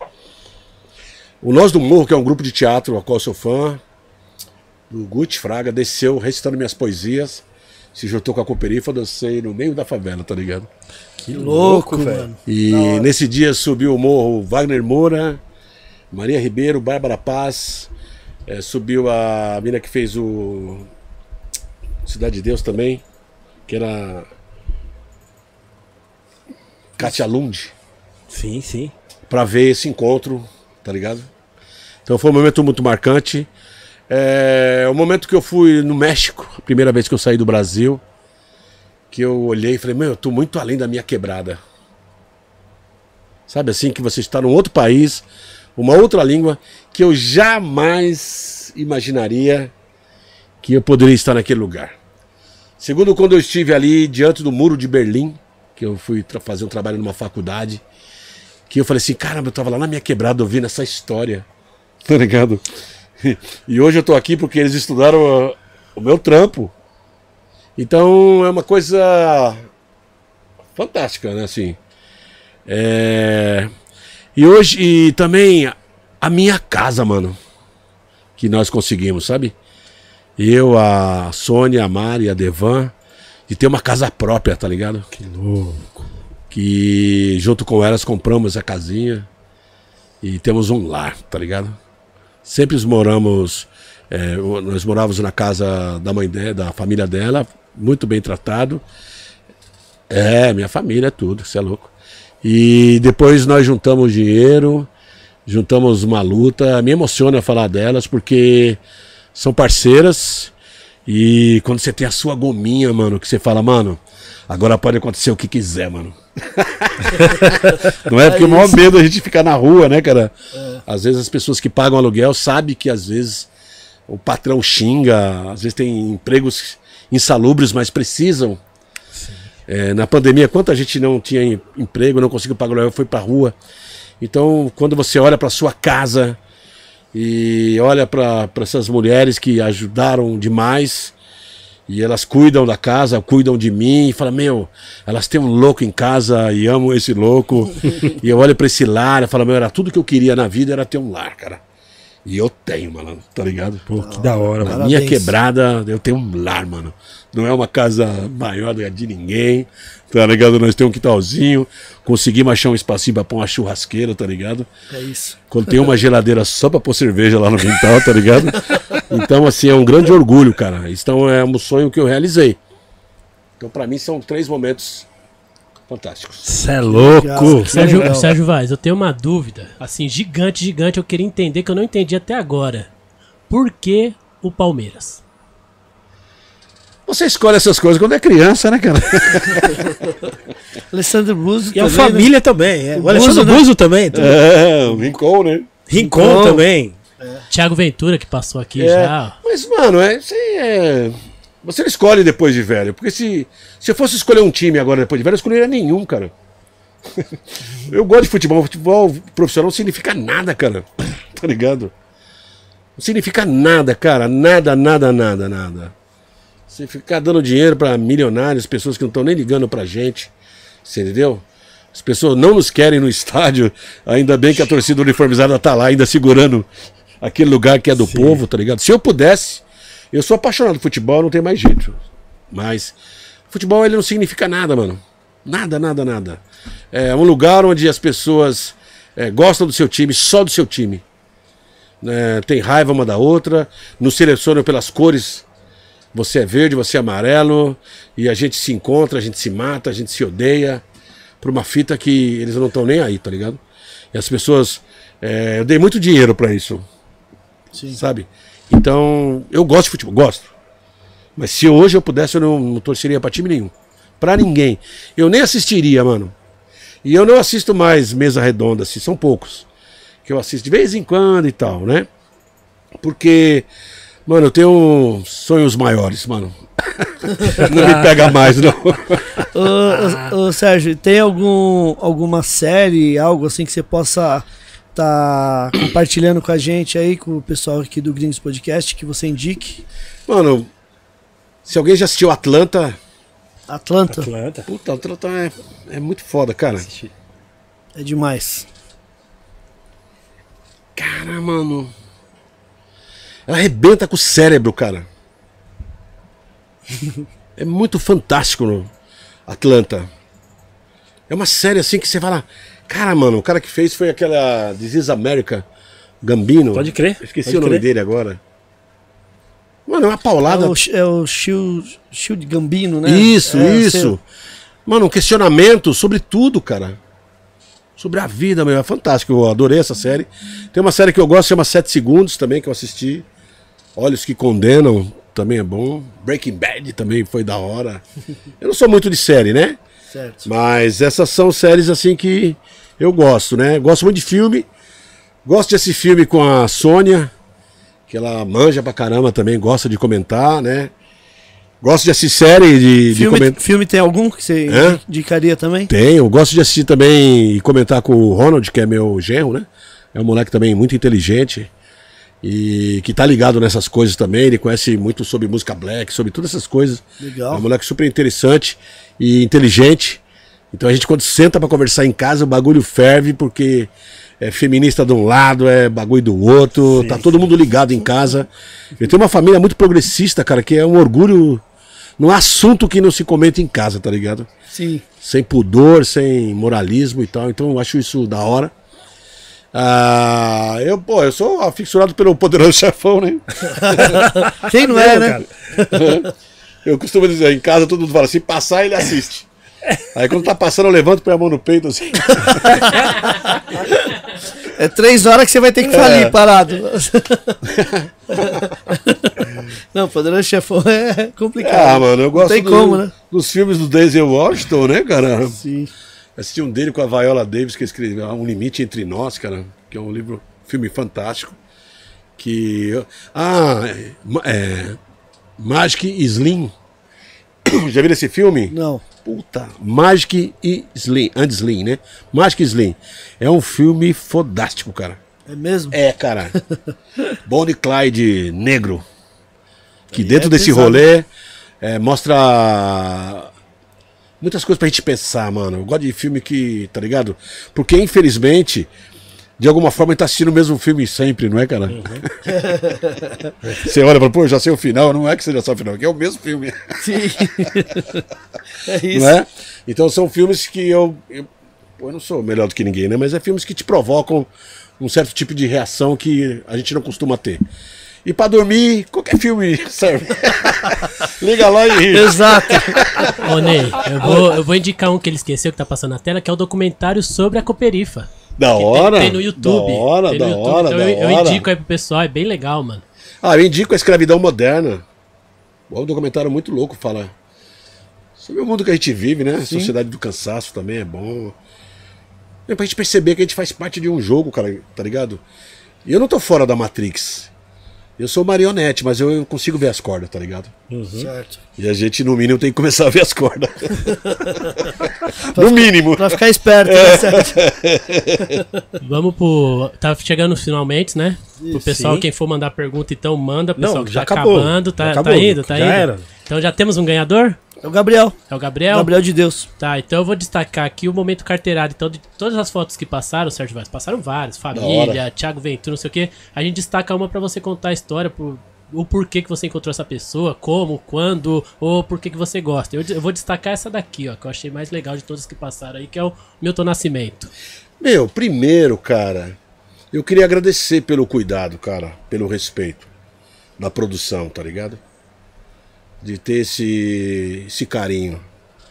Às vezes as pessoas nos convidam pelo que a gente representa, ou esquece que a gente tem uma história, não é? Sim, sim. Então eu já queria agradecer isso, esse cuidado de ir lá pesquisar. Ah, Milton Nascimento é foda, né, cara? Resumindo, é foda, não tem. Eu vou falar dele porque ele jamais vai falar de mim. Olha lá, hein? Olha Eu lá. tava na Bienal do Livro, eu sempre fui fã do Milton. Boa, conheço. Que ano foi? no- acho que 92. Eu tava na Bienal do Livro, olha que história louca. Eu tava vestido de mendigo, todo esfarrapado, e um saco de estopa com meus livros aqui, e uma placa escrito Procura-se leitor com os dois L do Collor. Lembra daquele bandido que roubou o nosso dinheiro? Sim, sim. Claro. Eu já tava fazendo uma crítica, e eu não tinha livraria nem nada, livro independente. E nesse rolê, eu encontrei o Plínio Marcos, cara, que é um cara, um ícone da literatura marginal também, né? Tromei ele, falou, o que, que é isso e tal, não sei o quê. Aí depois ele tava lançando um livro que é do Márcio Borges, Os Sonhos Não Envelhecem. E ele ia estar lá, ele tava até com problemas de diabetes, se eu não me engano, na época. E eu falei, pô, eu tava com a credencial, eu falei, puta, mamão com mel, entrei, o cara olhou, mano. Sou escritor babá. Aí, Milton, e o Milton, ô. Cara de pau da porra. Intimidade, né, É, velho? se eu pedir alguma coisa, vai, é fã, né? E aí, Milton, caralho, pô, parabéns. Deu uma carteirada. né? É, sim, cara, não é? Autoestima quando tá lá em cima é foda, né, cara? Quando você pede, nada acontece, não é? Acho que ele, por, Tá por via das dúvidas eu conheço ele, né, meu? O jeito que ele chegou, não é?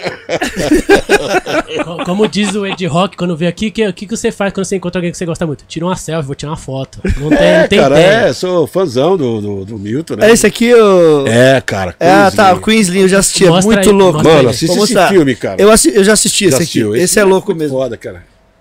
Queen Slim. É que o Thiago King, ele deu um.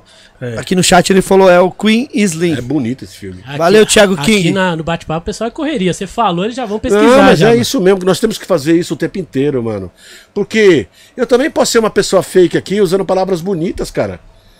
Mas poesia não é isso, meu. Além de belas, as palavras precisam ser úteis, cara. Tá ligado? As palavras precisam ter utilidade. Eu não vim aqui lacrar, mano. Eu vim aqui conversar com vocês, malandro, tá ligado? Olha, deu uma aula pra gente. hein, Não, foi aula não, cara. Eu tentei nós. ser o mais honesto possível de quem eu sou, tá ligado? E é por isso que a gente se identifica. Porque a gente tem nesse corre. Por que, que a gente se encontrou? Porque a gente estava distante, mas a gente pensa da mesma forma. Sim, É, vocês estão aqui na resistência, cara. total. Aí a chance de você encontrar as, as pessoas que resistem é muito grande. Sim. É isso, é a chance de encontrar vocês, de ser convidado por vocês, também é porque eu tô batalhando, mano. Um filósofo chamado Bezerra da Silva cantou: sapo que não anda não engole sapo, não é? Cobra que não anda não engole sapo, não é isso? É. É isso, cara. Nós estamos nesse corre aí. Nós Tinha que se encontrar. Tem uma música do Tavito, é Preciso te encontrar, quero tanto te abraçar, conhecer pela nossa luz como se faz o universo. Mano, são, a gente é ser de luz, cara. Mas não é uma coisa mística, mano. É porque a gente acende a vela, mano. As nossas histórias são despachos, mano. Para as pessoas que estão saindo da cesárea em busca do quilombo, caralho. Não é? O despacho, o que era o despacho, cara? Uma vela para acender o caminho, iluminar o caminho. Um frango para alimentar quem tá fugindo. Uma cachaça para suportar a dor. A vela para espantar os bichos. Que, meu, eu tô, eu tô fugindo, mas tem uma. Tá ligado? As nossas histórias são despachos, malandro. Para que outras pessoas venham e sigam, cara. Você tá louco, cara. Sozinho dói pra caralho, mano. Viver dói, mano. Não é? Mas eu sou grato por estar vivo, mano. Então, vamos fazer valer a nossa existência, não é isso? É. Ô, ô, Total. Ney, Eric, eu sei que a gente vai finalizar. Todo mundo quer ouvir o, o, o Sérgio Vaz declamar um no final. Mas como hoje é, é especial sobre poema, tudo, tem esse daqui que é uma carteira que eu precisava mostrar pra vocês. Tá editado. Ele é grande, mas ele tá só com 25 segundos, que é o do Miguel Falabella falando o do, o do livro, né? Amor com fim, é. Amor com fim, ó. Ouve aí pra vocês verem. É, é muito foda, velho. É muito foda Vê mesmo. se vai sair. Se vai, se Não, vai... vai sair. Eu arrumei Vai. tudo aqui vai Tá. sair sim, ó. Fica vendo. vai lá. Calma aí. Vamos lá. Sim, o amor acabou. É a poesia que eu tava falando da Foz. Por ter começado. Fui feliz porque te amei, honrado ter estado ao teu lado. Não sei se posso ser teu amigo depois de ter sido teu amante. Mas depois de ter sido teu amante, que graça tem ser teu amigo. De minha parte, só queria dizer obrigado. Sérgio Vaz, amor com fim. Bom dia com poesia. Então tá, tá editado, tá, pessoal? Ele tem dois minutos. Não tá saindo sua voz, Vandinho. Tá editado, tá? Tem dois minutos e pouco, mas é só pra. Naruna Costa, uma atriz também, acabou de fazer um poema meu. Ana Canhas, Emicida. É, mano, tem que contar com essas pessoas aí, nossos amigos, né? Só carteirada, né, Eric? Só É, cara. carteirada. Sérgio Vaz, brigadíssimo pela sua É, eu que agradeço, cara. puta, Master Golden presença aqui. Nosso humilde, Muito básico, gringo podcast. Só aprendizado. Muito, cê é louco. Obrigado por essa aula mesmo, tá ligado? Obrigado mesmo. Foi muito importante pra nós e pra milhares de pessoas que, Que ver, que estão vendo e vão ver, tá ligado? É muito importante saber mesmo. Você é louco. Estamos vivos sempre. Obrigado. Agradeço, tô muito feliz, feliz mesmo, cara. Porque são poucos espaços que a gente tem pra falar de literatura, né, cara? Sim. E vocês abrirem isso aqui, tomara que venham outros escritores, outras escritoras. Sim. E que vocês continuem sendo essa vela acesa, cara. Sim, com certeza. Porque tá muito escuro os nossos caminhos, né, cara? Uhum. A noite tá é, escura. E com a vela acesa é mais fácil de enxergar e de se encontrar. Sim, sim. Tô grato, sou feliz. Obrigado a todo mundo que proporcionou. Obrigado quem teve aí, com essa paciência. Porque quase no mesmo horário que a novela, e disputar com a novela não é fácil. A gente ganha. Mas é raiva, a gente ganha. Sim, não, não é fácil, mas a gente tenta, não é? Você é louco. Que, Que aula, legal. pelo amor de Deus. Bom demais. Obrigado aos nossos convidados também, especiais aqui. Muito obrigado a todos. Obrigado mesmo. Você é louco. Agradecer aí Muito obrigado a todos. Luiz Fernando Prodi, Edson, Jairo e André Dutrabir. Yeah, que time, hein, mano? Que time da pesada, que o Sérgio, Sérgio Vaz veio com a- caravana hoje. Sérgio Vaz- Da pesada. Não é, caramba? Garantir as pessoas que gostam da gente, né? Sérgio, Sérgio vai, você falou da sua família, só dá uns nomes então das fotos que passaram ali. Quem que é aí, por favor? Não, Devan, aquele feião sou eu, Laisla, Maria Eduarda, Laís e Maria Clara, sobrinhada. Que é uma foto que a gente fez tava todo mundo lendo, aí eu falei, vamos juntar todo mundo aqui. A Sônia, minha esposa, Mari, minha filha, Devan, minha filha também. E tem meu cachorro, James Brown, que as mulheres consideram como filho. James Brown, hein? tá com mais moral que eu em casa. Novamente, muito obrigado, viu, Sérgio? Tamo muito junto. obrigado mesmo. Foi muito. O pessoal aqui é tá louco. passando mal aqui no, no chat.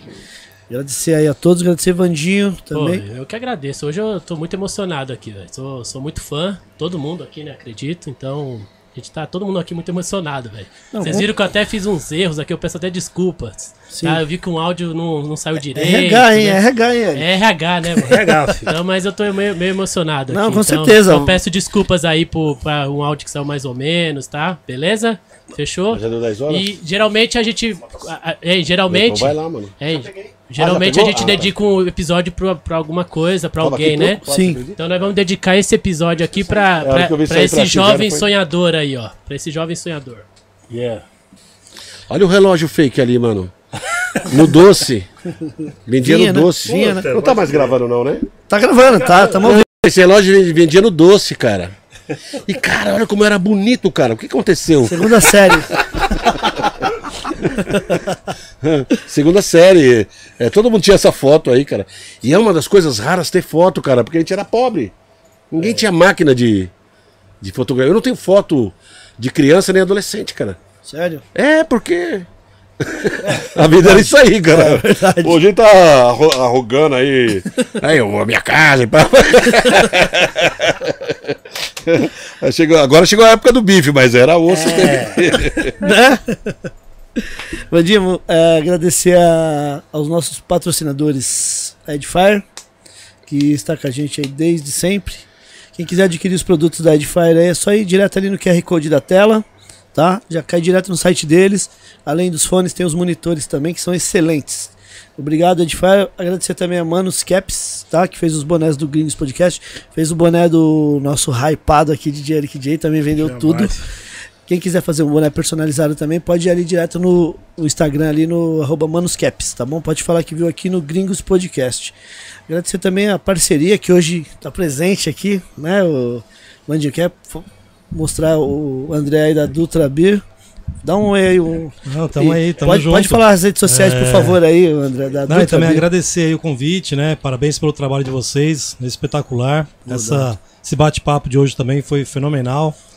Deu pra gente aprender muita coisa aí com o Sérgio. E é isso, a Dutra Beer, tamo aí no Instagram, arroba Dutra Beer.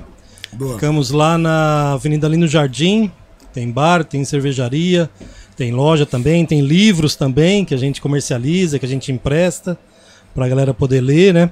Temos também produtos, alimentos da reforma agrária, produzidos em assentamentos, cooperativas do MST, enfim.